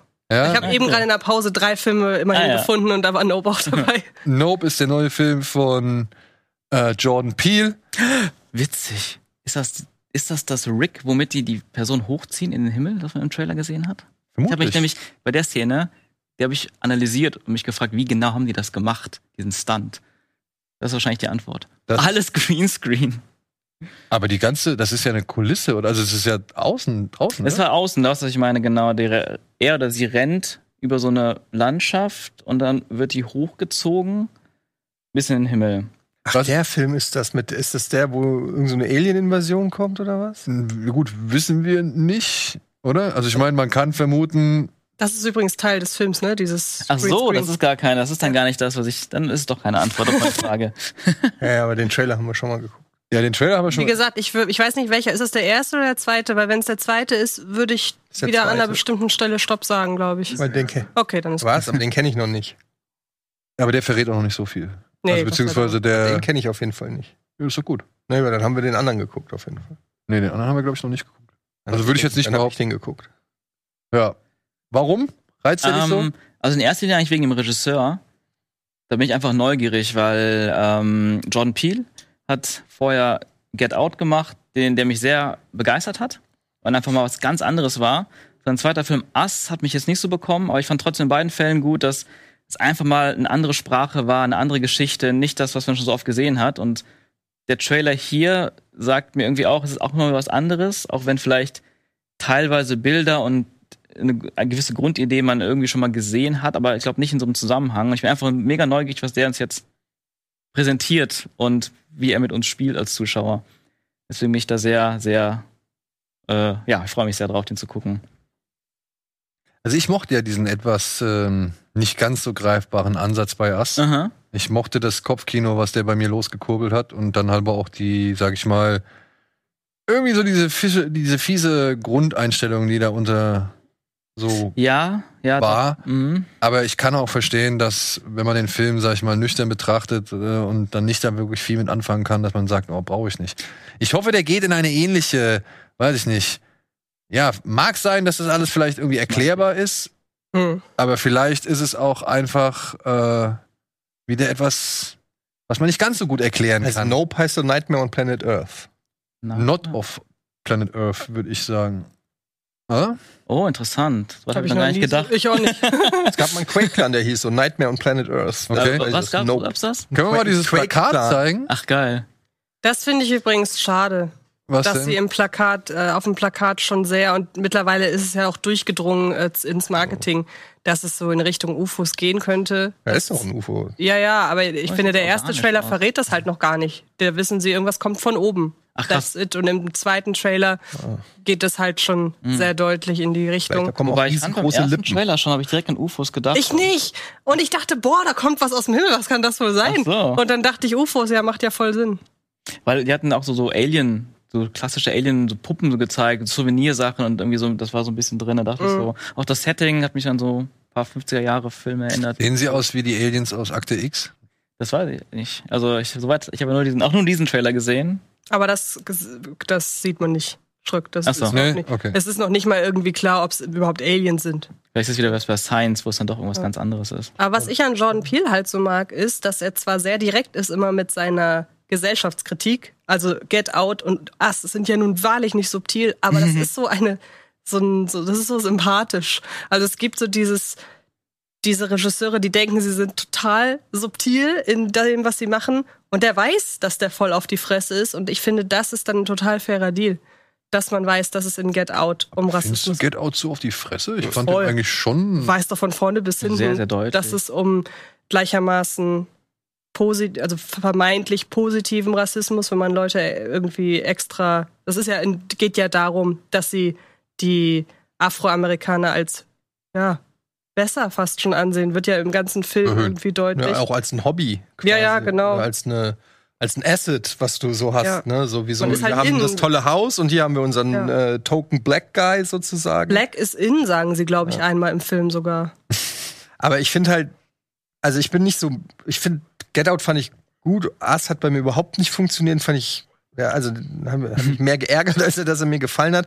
Und ich muss auch sagen, Candyman auch war okay, hat aber auch wieder so eine, Aber der hat nur produziert, ne? der hat nur produziert, aber er geht schon immer so in die gleiche Richtung mit seinen politische, politischen Messages und so. Das finde ich tatsächlich langsam ein bisschen langweilig und würde mir wünschen, dass er vielleicht auch mal was Lustiges macht, weil da kommt er ja her und ich fand, ich war ein Riesenfan von Key and Peele. Ja, ja. Und ich habe wirklich jeden Sketch 10.000 Mal geguckt und nachgemacht und Tränen gelacht. Ich lieb die beiden. Und ich würde mir einfach mal wünschen, weil das Horrorgenre, ja, kann er ein bisschen, hat auch da immer innovative Ideen, aber mach doch mal was Lustiges. mach doch mal eine Comedy. Hat er doch schon. Wen denn? Ach ja, mit der Katze. Ja.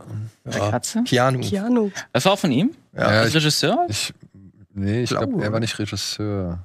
Ich glaube, er war nicht Regisseur. Okay. Ja, Hat dann nicht einfach nur Keegan Michael Key mitgespielt? Hat das irgendwas mit Jordan Peele zu tun Doch, gehabt? ich glaube Der hat auch mitgespielt. Ja, Wir ja. haben beide mitgespielt. Ach so, okay. Ich gucke. So, wollen wir beim Horror bleiben? Ja. Ich nehme mal, also, oder ist es Horror? Ist es Sci- Wir werden Sci-Fi-Horror? es herausfinden. Wir werden es herausfinden, ja. Äh, deutlich weniger Probleme mit dem Inhalt und halt eben mit dem, was in diesem Film wahrscheinlich passieren wird, wird man haben mit Halloween Ends. Der soll dieses Jahr auch noch kommen. Äh, vermutlich wieder um Halloween rum. Wäre so witzig, wenn der an Ostern spielt. Ja, Wäre geil, ne? Er hat Aber, das Drehbuch geschrieben zu Keanu und man Ah, die Regie okay. geführt. Aber ich muss sagen, äh, nach dem letzten Film hält sich meine Neugier ein wenig in Der war so schlecht, Der der war so, letzte, ey. ja, der war furchtbar. Er war auch einfach stinkend langweilig. Und äh, ja, ich weiß nicht. Also irgendwie kriegen sie es nicht mehr hin, das äh, Franchise in, in die neue Zeit zu retten oder so. Ich weiß nicht. Es passt, glaube ich, also als einer, der wirklich ein Riesenfan vom Original ist, es passt, glaube ich, nicht mehr in das, was man heutzutage bei was junge Leute in Horrorfilmen gerne Mhm. sehen. Dieses ruhige, dieser Aufbau. Ich meine, Halloween 1 lebt ja wirklich da, da ist ja nichts brutal, also ganz am Ende oder so, vielleicht ein bisschen, aber es ist ja relativ wie so ein Hitchcock-Film. Sehr spannend die ganze Zeit, bedrückend, beklemmend, aber eigentlich passiert da nicht viel. Ne? Ein Typ Mhm. läuft zwei Stunden lang durch die Nachbarschaft. So, und das funktioniert heute nicht mehr, und deshalb wird es dauernd mit irgendwelchen spektakulären Todessequenzen und Schockmomenten aufgefrischt und so, aber hat halt nichts mehr von der Spannung oder dem der Faszination des Originals. Ich frage mich auch, was man überhaupt noch damit erzählen will. Ja. Also es gibt doch schon so viele Teile und Remakes und sowas.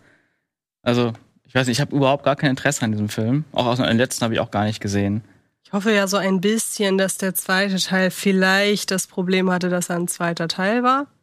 Dass der dritte jetzt vielleicht Was wieder der in? Richtung solide geht wie der erste, aber Also es ist eine Also- ganz kleine Hoffnung. das ist die, das ist die kleinste Hoffnung, die, die der Film irgendwie hat oder Ja. vermittelt.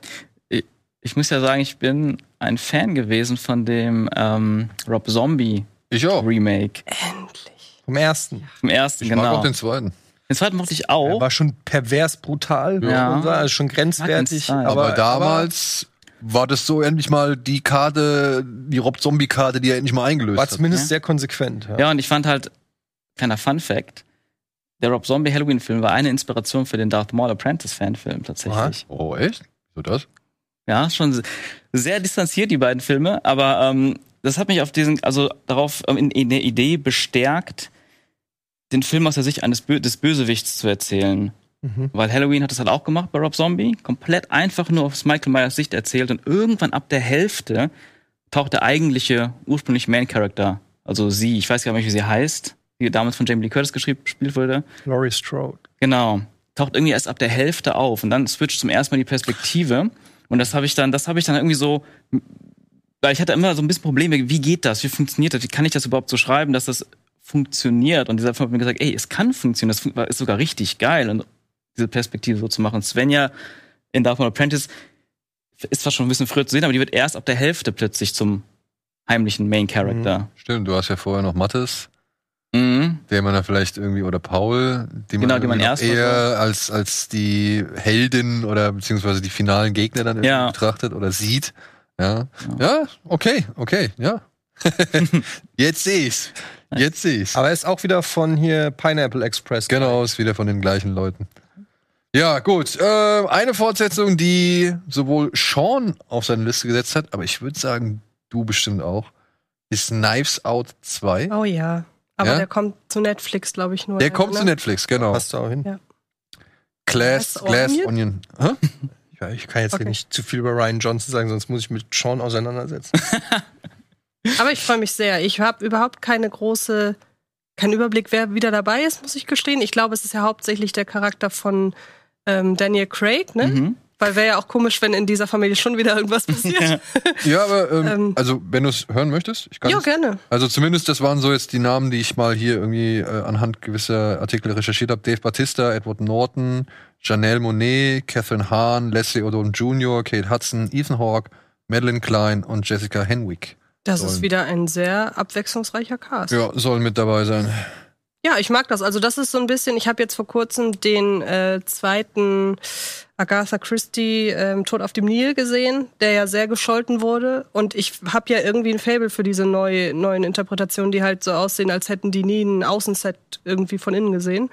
Ähm, und das könnte halt, während ich hoffe, dass es weitere Agatha Christie-Verfilmungen jetzt gibt, ist das so ein bisschen die freidrehende Version davon. Von denen es ja sowieso, es gibt viel zu wenig Krimis oder Crime-Thriller irgendwie. So harmlose Crime-Thriller. Die sind, Crime. die sind halt gleich immer so, sie sind gleich immer so nihilistisch.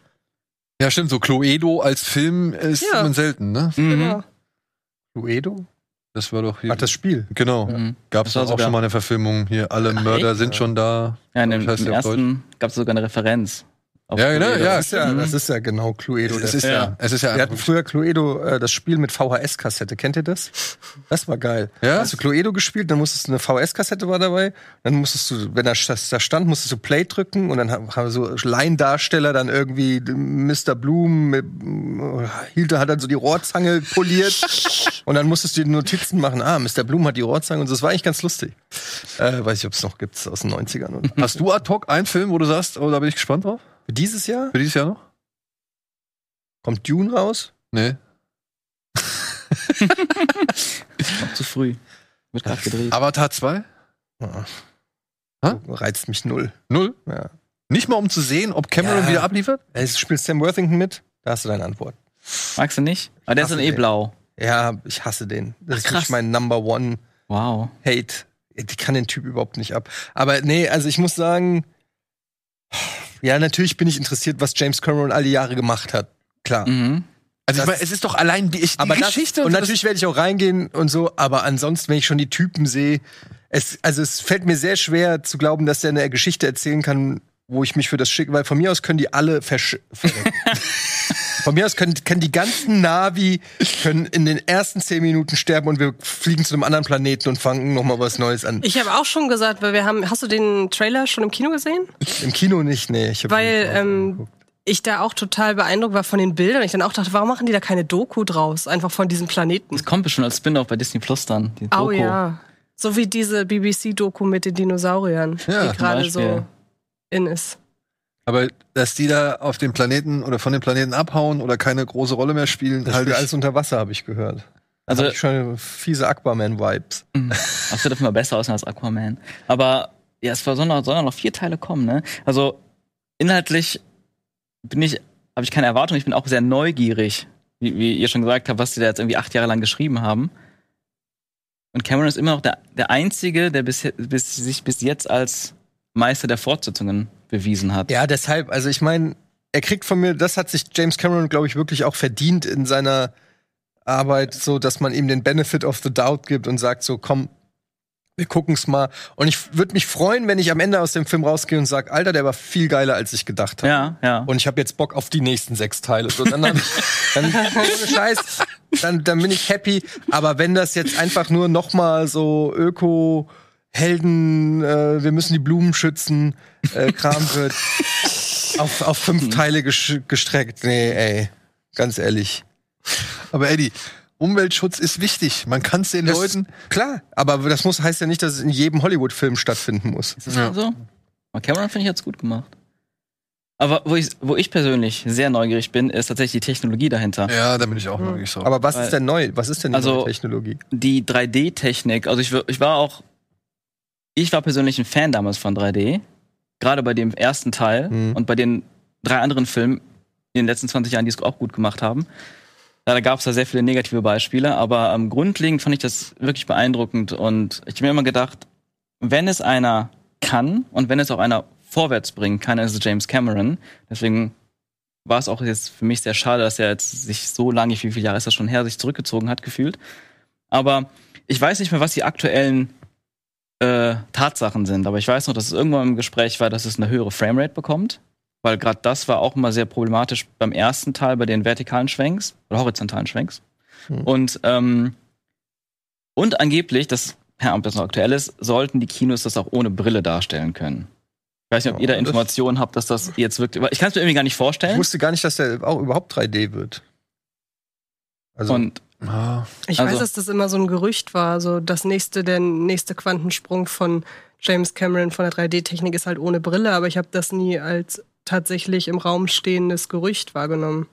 ich habe es irgendwann mal gelesen, das ist auch schon Jahre her, deswegen war es auch noch ein bisschen so Zukunftsmusik, die dann doch jetzt nicht Realität vielleicht durch wird die oder entsprechende Leinwand oder eine Projektion. ja, Es gibt ja auch Fernseher, die das können, ne? Oder gab es. Mittlerweile ist der Hype ja auch, oder der Trend tot.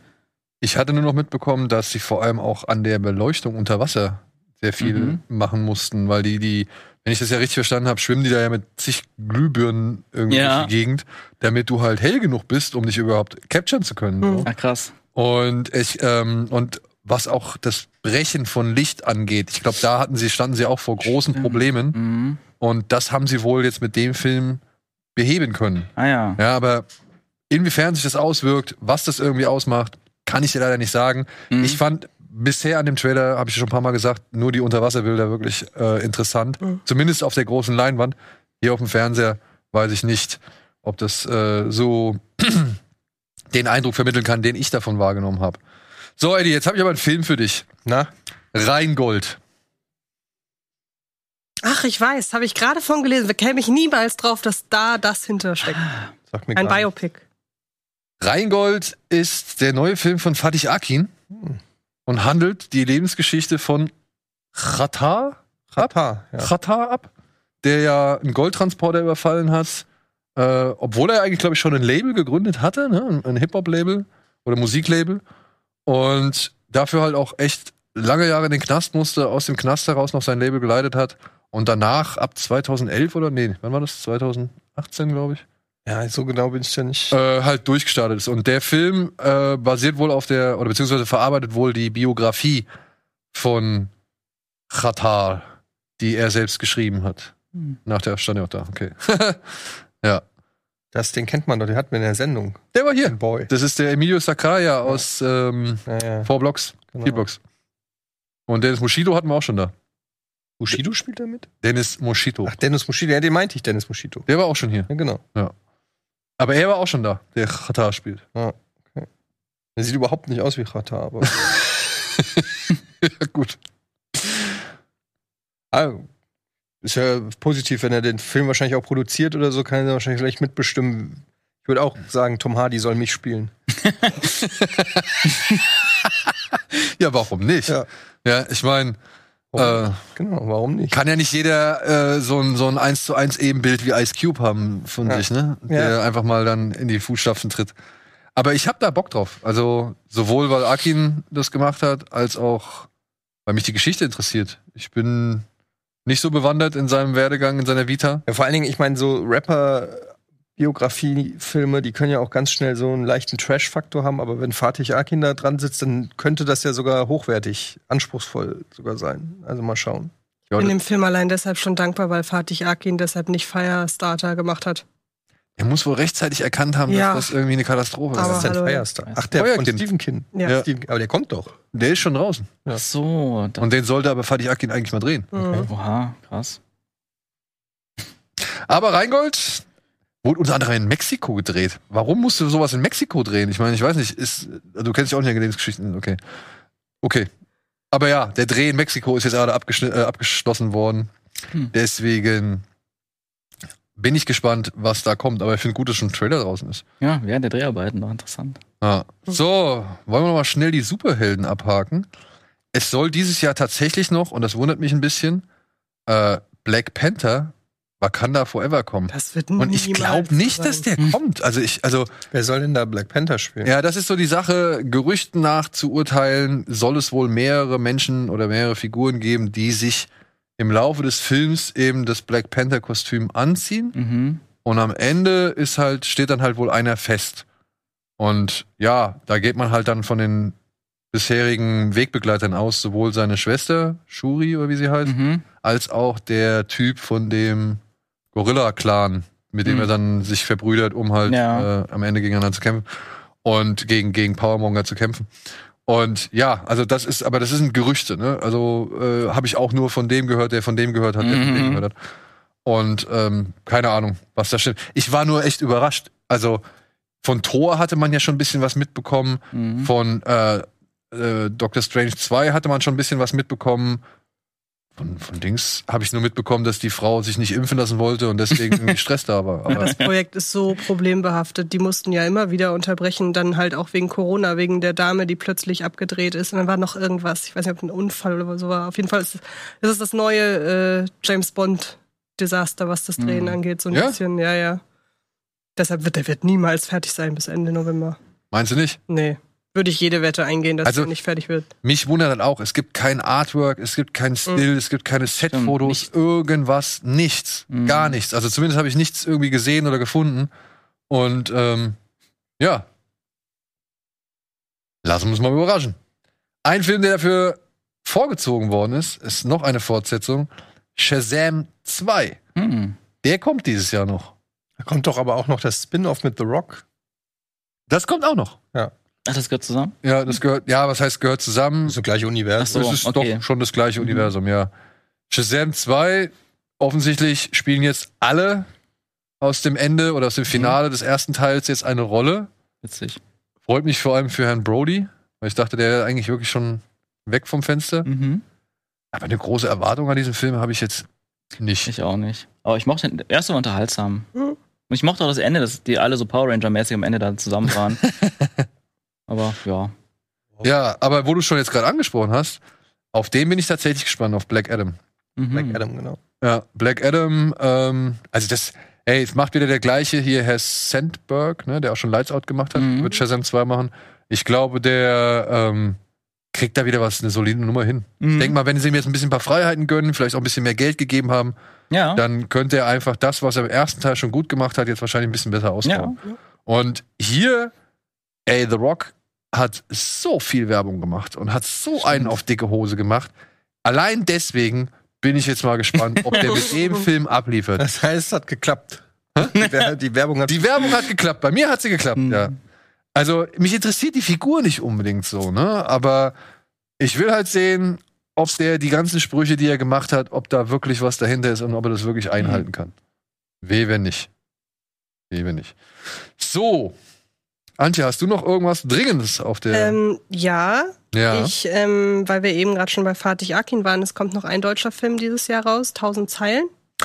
Bullis Verfilmung von 1000 Zeilen Lüge über den Relotio-Skandal, den ich ja offiziell bei Filmfights gepitcht habe, wo dann der Film eben draus wurde. Stimmt. Und ähm, Oha. ich habe eben erfahren, dass Elias Mbarek die Hauptrolle spielt. Das dämpft direkt meine Erwartungen so ein bisschen.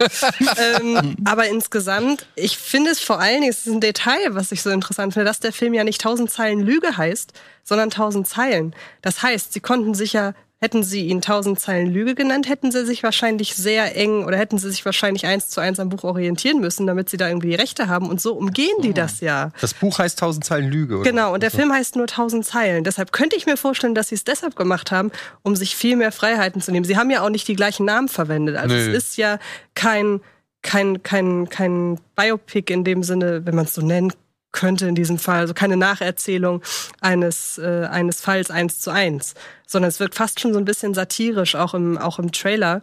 Und äh, auf den freue ich mich sehr, auch weil Bully ja zuletzt mit Ballon gezeigt hat, dass der auch wirklich gut ernsten Stoff inszenieren kann. Und hier kommt beides zusammen, glaube ich. Also seine Ader fürs Komische. Allein der Trailer, in dem sie halt Fake-Bewertungen oder Fake-Kommentare zeigen, die angeblich schon von der kompletten Weltpresse irgendwie den, wo die komplette Weltpresse den Film ange angeblich schon gesehen hat. Also da freue ich mich sehr drauf. Und es ist jetzt ein Trailer rausgekommen zu einem Film, der hieß, der heißt, der hieß Smiley Faces. Ah. In Deutschland heißt der, glaube ich, einfach nur Smile. Ja, Smile. Und das ist so, es ist auch ein Horrorfilm von Paramount, der diesen Titel trägt und wo dann halt irgendwie so eine Pressemeldung reinkommt, ja, Horrorfilm kommt dann und dann Trailer. Und das finde ich normalerweise null interessant. Und dann habe ich mir ausgerechnet diesen Trailer aber angeguckt und war komplett überrascht, dass der echt bei mir funktioniert hat. Und der, da steckt ja kein großer Name hinter, da spielt kein bekannter Mensch mit. Würde es nicht, wür- würde ich es nicht besser wissen, so vom Production Value wäre ich so in Richtung Blumhouse gegangen, aber ist es ja nicht, ist ja Paramount, wie gesagt. Und dann habe ich, wie gesagt, ich habe den Trailer gesehen und war echt angetan von dem. Hatte echt, hat echt Gänsehaut bei mir verursacht und hat einen fantastischen Jumpscare am Ende. und dass Jumpscares noch funktionieren, erst recht, wenn sie ganz am Ende kommen, ist selten. Okay, ja, also den, wie auch Black Adam, werden wir uns gleich nochmal bei Cool. Tease Me anschauen. Mhm. Übrigens, Flash kommt noch raus. Ja, äh, Kommt nicht raus? also de- de- de- den haben sie jetzt bewusst aus allen Ankündigungen wieder irgendwie rausgenommen. Da sind sie zwar, der ist zwar hier und da wird der erwähnt, aber ey, ich glaube nicht, dass der dieses Jahr noch rauskommt. Nee. Ich glaube auch nicht, dass der in absehbarer Zeit rauskommt, ey, mit was, Big Ezra. Ja, ja. weil alles, was da jetzt zusammengetragen worden ist, du, wie, wie willst du denn den auf eine Promotour schicken? Der hat doch gerade schon wieder was gemacht. Hat er nicht gerade. Ich weiß, also ich, ich lese immer nur wieder irgendwelche Sensationsschlagzeilen. Ja, war mir gar der, ist doch, der hat doch irgendwie, ist doch in ein Haus eingebrochen Ja, genau. und hat dann da mit Stühlen um sich geworfen. Also was so komplett auch Kennen wir doch fernab, alle. auch wieder, auch wieder so komplett fernab von irgendwie was. Aber das ist wahrscheinlich, dann- seitdem gab es wahrscheinlich auch schon wieder drei neue Schlagzeilen. Also was ist mit dem verkehrt? Ist ein Aber der sehr. Film ist, glaube ich, fertig gedreht. Also der ist schon, glaube ich. Meinst du nicht? Ich meine, da, was ich da so im Trailer gesehen habe, das war schon. Du hast einen Trailer von Flash gesehen? Oder Bilder? Irgendwas habe ich noch nicht gesehen, sonst wäre ich gar nicht drauf gekommen. Dass, ich wusste gar nicht, dass es den Film gibt. Okay. Mhm. Ich gucke mal nach einem Trailer. Gut, guck mal nach dem Trailer. Äh, wir gucken mal kurz auf den asiatischen Bereich. Ähm, ein Film, den ich auf jeden Fall auf der Uhr habe, ist der neue von äh, Makoto Oh, Shinkai. Ah ja. Das ist ein echter Trailer? 9,4 Millionen Aufrufe. Von wann? Also vielleicht ist das ein Fake-Trailer. Ja Monate? auch so Ich Fanzusammenschnitte glaube, das als ist ja ein Trailer Fancut, oder? getarnt.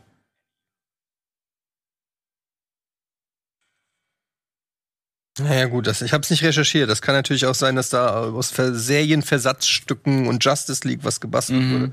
Ich recherchiere das nochmal, ich melde mich. Okay. Okay. ja, ein Anime habe ich mir rausgepickt, den äh, Suzumi Locking Up the Doors. Äh, der neue von Makoto Shinkai über ein junges Mädchen, das äh, durch verschiedene Türen hindurchschreiten kann. So ein bisschen Monster AG-mäßig und dann halt äh, vermutlich wahrscheinlich wieder die, die Welt oder irgendwie ihre Stadt oder sonst irgendwas retten muss.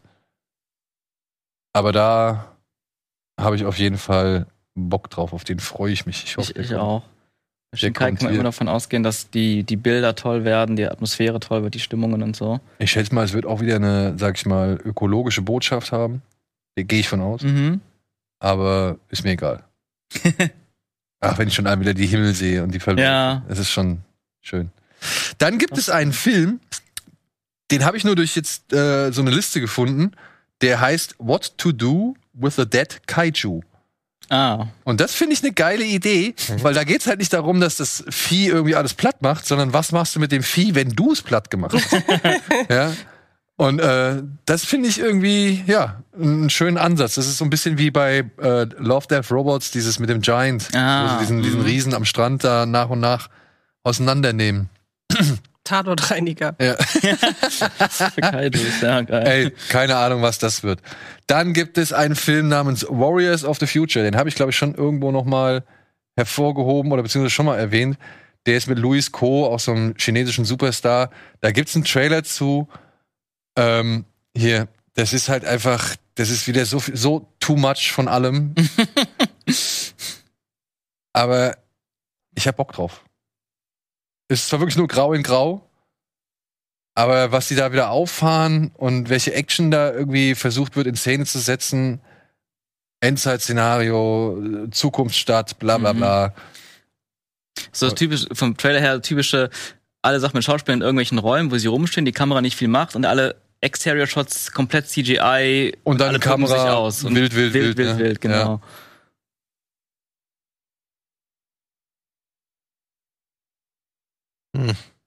Was schön. Come on. Kann man doch mal machen. Würde Chris Pratt da die Hauptrolle spielen und exakt der gleiche Trailer da laufen, fändest du es langweilig. Na, nee. Ich, Na, mag, ich, mag, ich mag Tomorrow War. Ja, nee, trotzdem diese Genau, ganzen... Tomorrow War, daran erinnert er mich. Ja, genau. Und ich, ich mag den. Ja, aber ich erinnere mich, als wir den Trailer von Tomorrow War gesehen haben, dass du da nicht wirklich begeistert warst. Stimmt. Und, Und, dann habe ich den stell dir- Film gesehen. Stell dir die, ja, aber stell dir sagen, diesen Trailer vor, das ist eine US-Produktion, exakt die gleichen Shots und das sind aber äh, US-amerikanische Gesichter, wie zum Beispiel Chris Pratt. Ich würde sagen, der sehr abschreckende Faktor wäre dann wirklich Chris Pratt und nicht so, wie es aussieht oder wie es Mhm. inszeniert ist. Na gut. Was hast du gegen Chris Pratt?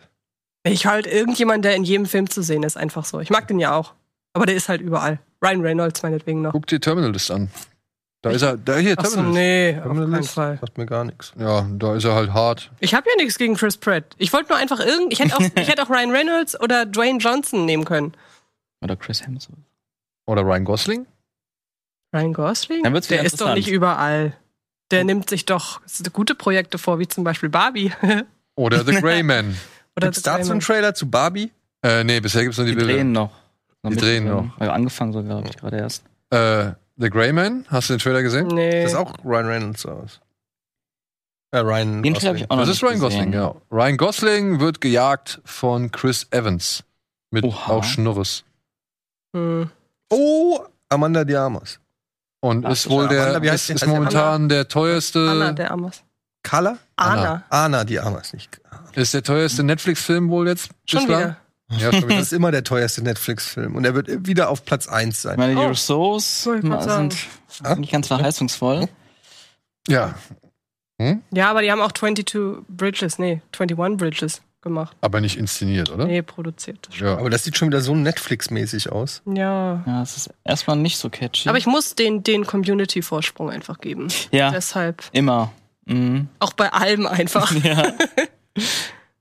Da geht's ja wieder um Zeitreisen. Oder? Ich meine, wir hatten den bei Tease Me und haben halt kurz davor noch den Trailer, den ersten zu Mission Impossible 7. oh, Der gesehen? ist so gut. Mhm. Und es ist natürlich dann schon irgendwo eine andere Benchmark, ne? wenn du Mhm. halt hier Greyman dazwischen hast.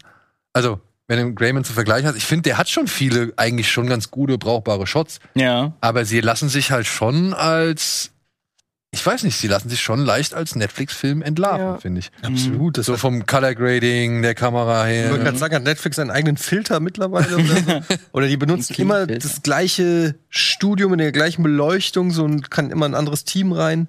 Also ich finde so Netflix, Netflix haben wir ja schon drüber gesprochen, die machen ja auch gute Sachen, aber man muss aufpassen, dass Netflix nicht zu so einem Prädikat wird, wovor man eher Angst hat, als dass man sich drüber freut. Früher war es so eine HBO-Serie, oh, die muss ich gucken, ist von HBO, gucke ich blind, egal was es ist. Mhm. Ne, so. Und bei Netflix ist es mittlerweile so ein Netflix-Film, mh.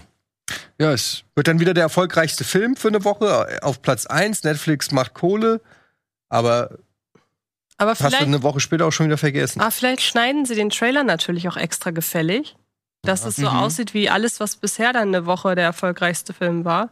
Und vielleicht ist der ja ein bisschen anders, weil zum Beispiel den Shot würde ich nicht, also ohne das Logo, würde ich den jetzt nicht als Netflix-Film äh, direkt sehen. Oh, doch. Allein. ja, oben rechts steht Netflix. Nein, nein, nein, nein, nein, nein, nein.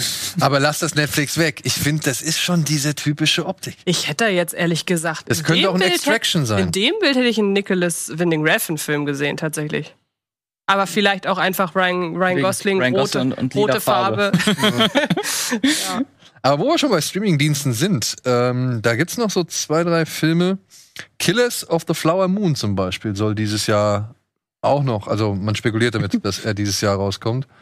Äh, Martin Scorsese hat für Apple richtig viel Kohle bekommen. Das ist eine Serie, oder? Nee, ein, so wenn ich das richtig verstanden habe, ist ein Ja. Film. Und Leonardo DiCaprio sieht einfach aus wie Dane der Hahn in 20 Jahren. ja, voll, stimmt. Aber das ist nicht der Serienkiller-Film mit dem Typen, der ganz viele. Da wurde doch auch ein Film angekündigt von einem großen Regisseur, auch mit Leonardo DiCaprio, soweit ich weiß. Du meinst mit dem, mit dem Hotel, Das weiß ich wo er da die, wo er dieses Zimmer oder dieses, die Räume so präpariert hat? Kann sein. Aber das war, von wem wäre der? Ich hab's auch nur dunkel. Okay. Nee, hier, das ist die Geschichte mit dem Indianerreservat, auf dem, oder in dem Öl gefunden wird, oder, äh, Indianer, Entschuldigung, aber auf dem Ureinwohnerreservat, wo halt Öl gefunden wird und daraufhin einige sterben und sich halt einer immer mehr bereichert und mehr, immer mehr Gebiete irgendwie einverleibt. Und dieser Mordfall wird halt ermittelt. Ist auch eine Romanverfilmung, Mhm. äh, die Scorsese hier in Angriff genommen hat. Und ich hab Bock drauf. Ja, Leo. Ne? Also, Mhm. guck alles, wo der mitspielt. Bin sehr Alles. gespannt, ob das Ja. Apple Plus mal so einen Aufschwung geben wird. Wenn ein neuer Scorsese-Film bei Apple Plus läuft, dann müssen da ja auch vielleicht ein paar Leute zugucken. Also ich sag mal so, die Qualität, die Apple Plus in letzten, in, äh, alleine so in den letzten Jahr an Ja, den Tag absolut. gelegt hat, ist erstaunlich, ist Ja, gut, ist super. Ähm, man hat irgendwie nur das Gefühl, keiner kriegt davon irgendwie Ja, mit. Ja, ja, das Also der letzte Russo-Film lief bei Apple Plus. Hat Ach, kaum einer mitgekriegt. Ja, der aber auch Cherry. nicht so Ja, das, stark. ja, aber den fand ich inszenatorisch interessant. Ja, ja, auf jeden Der Fall. hat aber trotzdem viel Potenzial liegen lassen. Ist ja auch egal. Aber zum, Mhm. wie gesagt, zum Beispiel der letzte Russo-Film einfach oder da waren, waren noch zwei, drei, wo ich dachte, huch, irgendwie keiner kriegt was davon mit. Ja, Schade. Oscars dachte ich, hoch, bester Film, Apple, Apple Plus Film, noch nie was von gehört. Coda, aber ja. stimmt, genau. Und dann, ja. Gut, der lief ja auch, aber der lief ja auf dem Sundance Festival, der war ja ein Mhm. Einkauf, so gesehen, genau wie Ach Chacha so. Move. Mhm. Ja, also Ja, die der, haben ja auch ganz viele Serien, ne? Ja, also mittlerweile so dieses Severance, Loot, noch ein paar andere. Die Sie- Afterparty, die Afterparty, Calls, Ted Lasso. Ted Lasso, Lasso, ja gut, der Ja, ist ja sogar Mankind. bekannt geworden, Ted Mhm. Lasso, ne? ja, For All Mankind äh, kriegt auch viel, viel. Mhm. Ja. Hast du irgendwie mitbekommen, was mit Disappointment Boulevard sein soll? Oh, was war das noch? Der neue von Ari Aster. Ah, Da, ich weiß nur, dass, oh, es gibt schon, es gibt sogar einen Teaser-Trailer. Ich weiß nur, dass der unfassbar lang sein soll und Mit dass Ari. Aster in irgendeinem Interview gesagt hat, je nachdem, wie man es auslegt, ist es entweder eine morbide Komödie oder ein Horrorfilm. Und das reicht mir schon. Du hast einen Teaser-Trailer Ja, ich habe gestern noch einen Trailer gesehen auf der Zugfahrt. What? Ähm, ja, gibt's schon. Ich weiß nicht, wie neu der ist. Okay. Man, es ist, also vom Trailer her wirkt der sehr klein, der Film. Anders als erst die ersten beiden von ihm. Mich jetzt noch nicht so ganz abgeholt, muss ich sagen, aber der Soundtrack des Trailers ist geil.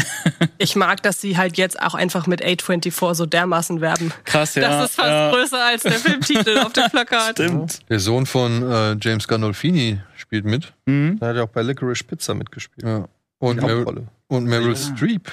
Nee, bei. Ähm, das ist der Sohn von ähm, Philip Seymour Hoffman. Verdammt.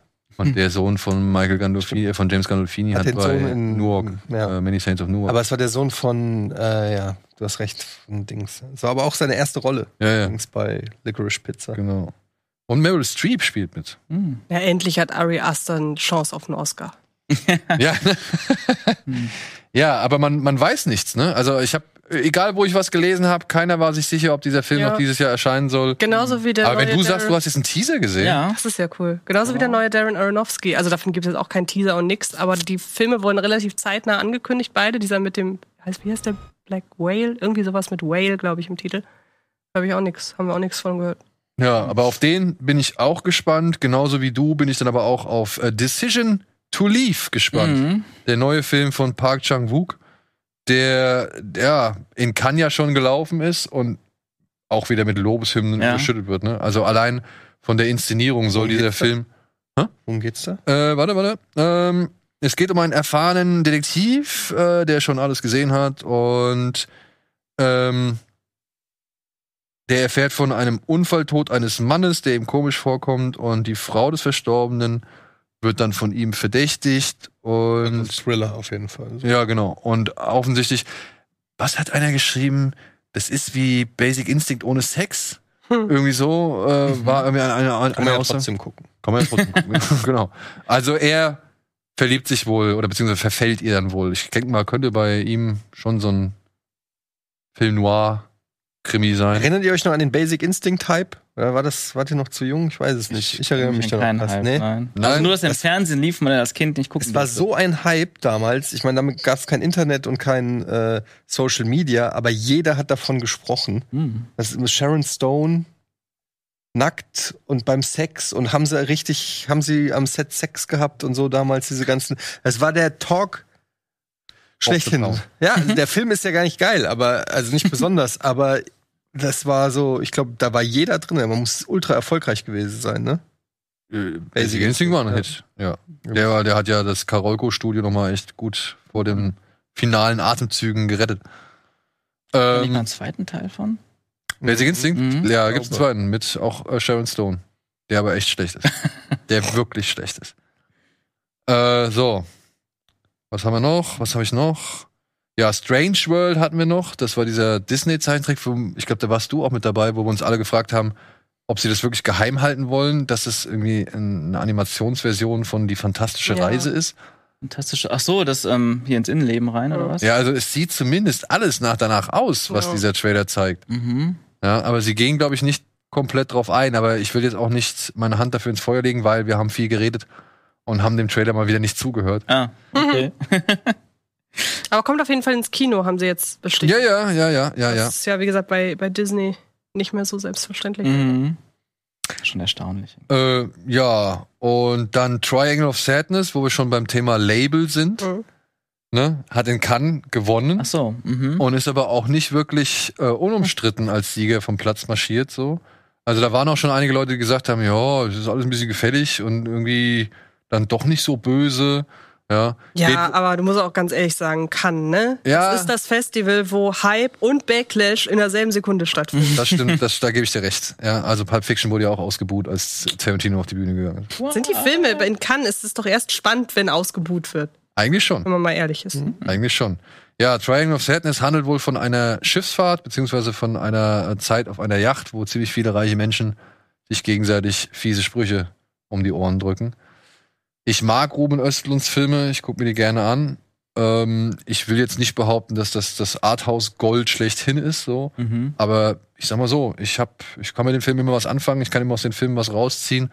Und wenn es jetzt nur ein bisschen Bösartigkeit ist, why not? Ja.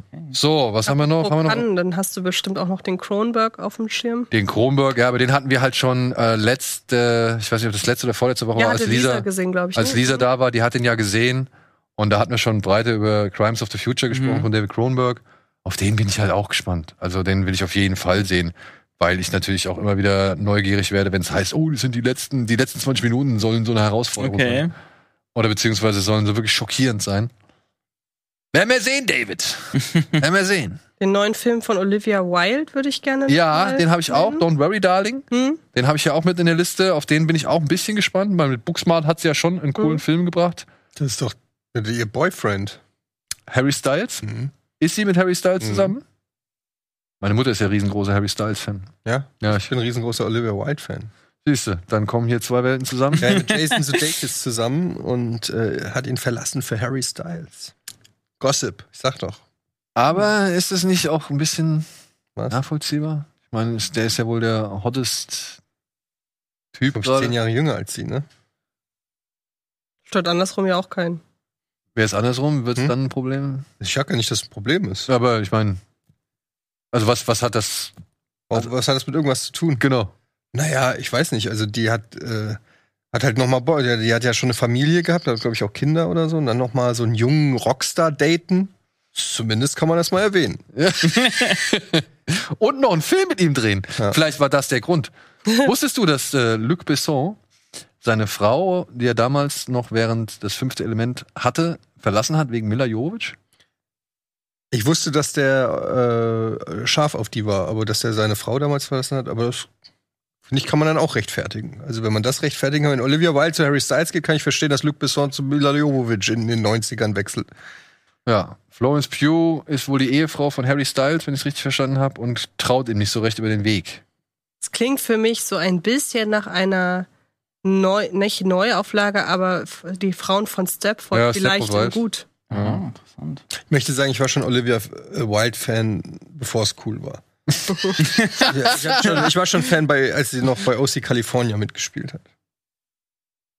Da hat sie mitgespielt. Mit äh, Adam Brody eine Affäre gehabt. Na gut. Also in der Serie. und Huch, ach, Pine. Chris Pine ist auch noch am Start. Hm. Nicht schlecht. Ja, ich bin gespannt. Den habe ich auch, wie gesagt, auf den habe Hast ich du auch. selber auch Regie geführt, Olivia Ja, ja. So, was habe ich noch? Prey habe ich noch, den Predator-Ableger. da bin ich jetzt schon ein bisschen gespannt drauf, auch wenn ich Wolf recht geben muss. Es ist schon eine Aufgabe zu, zu naja, irgendwie darzustellen, dass die, in, die Ureinwohner ja überhaupt eine Chance gegen den Mhm. Predator haben. Hm. So, ja. Wobei, Ani hat ihn doch auch mit Fallen und bloßen Händen besiegt im ersten Teil. Sage ich halt auch. Waffen. Sage ich halt auch. Ja. Ja, aber man sieht ja teilweise schon im Trailer, also, dass die dann so Ausweichmanöver und also da muss man halt mal gucken, wie es ist. So, Ani hat ja dann auch irgendwie, hat sich dann da mit Schleim eingerieben und äh, mit Matsch eingerieben und Mhm. nicht Schleim.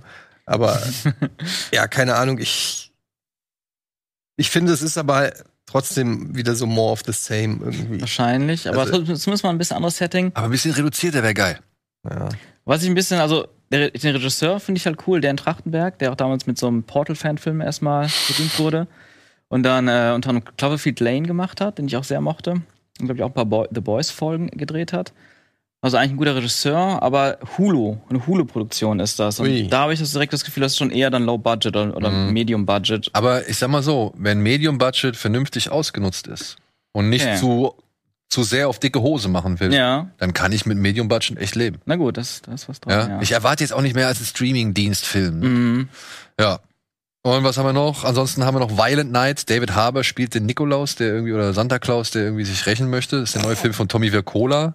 Ach, Ja, Hänsel und Gretel. Hänsel und Gretel, Ah, genau. Okay. Und dann, ähm, dann habe ich noch, The Menu möchte ich noch erwähnen, auch einfach so ein bisschen als äh, Teaser für Tease Me.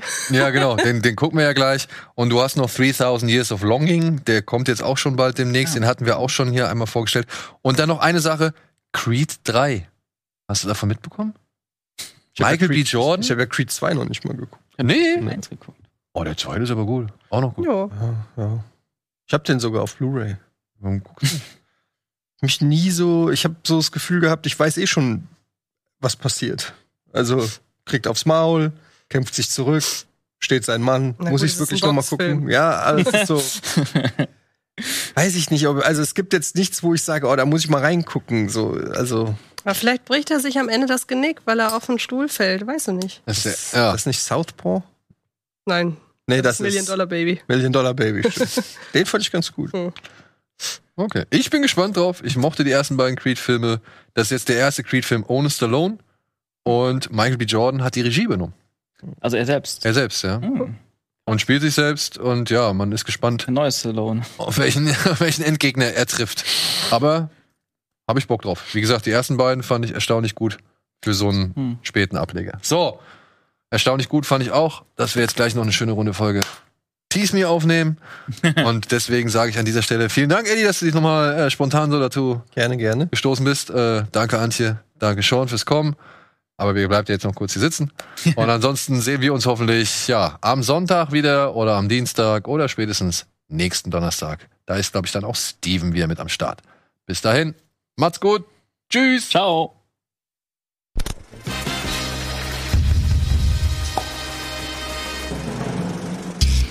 Diese Sendung kannst du als Video schauen und als Podcast hören. Mehr Infos unter rbtv.to/kinoplus.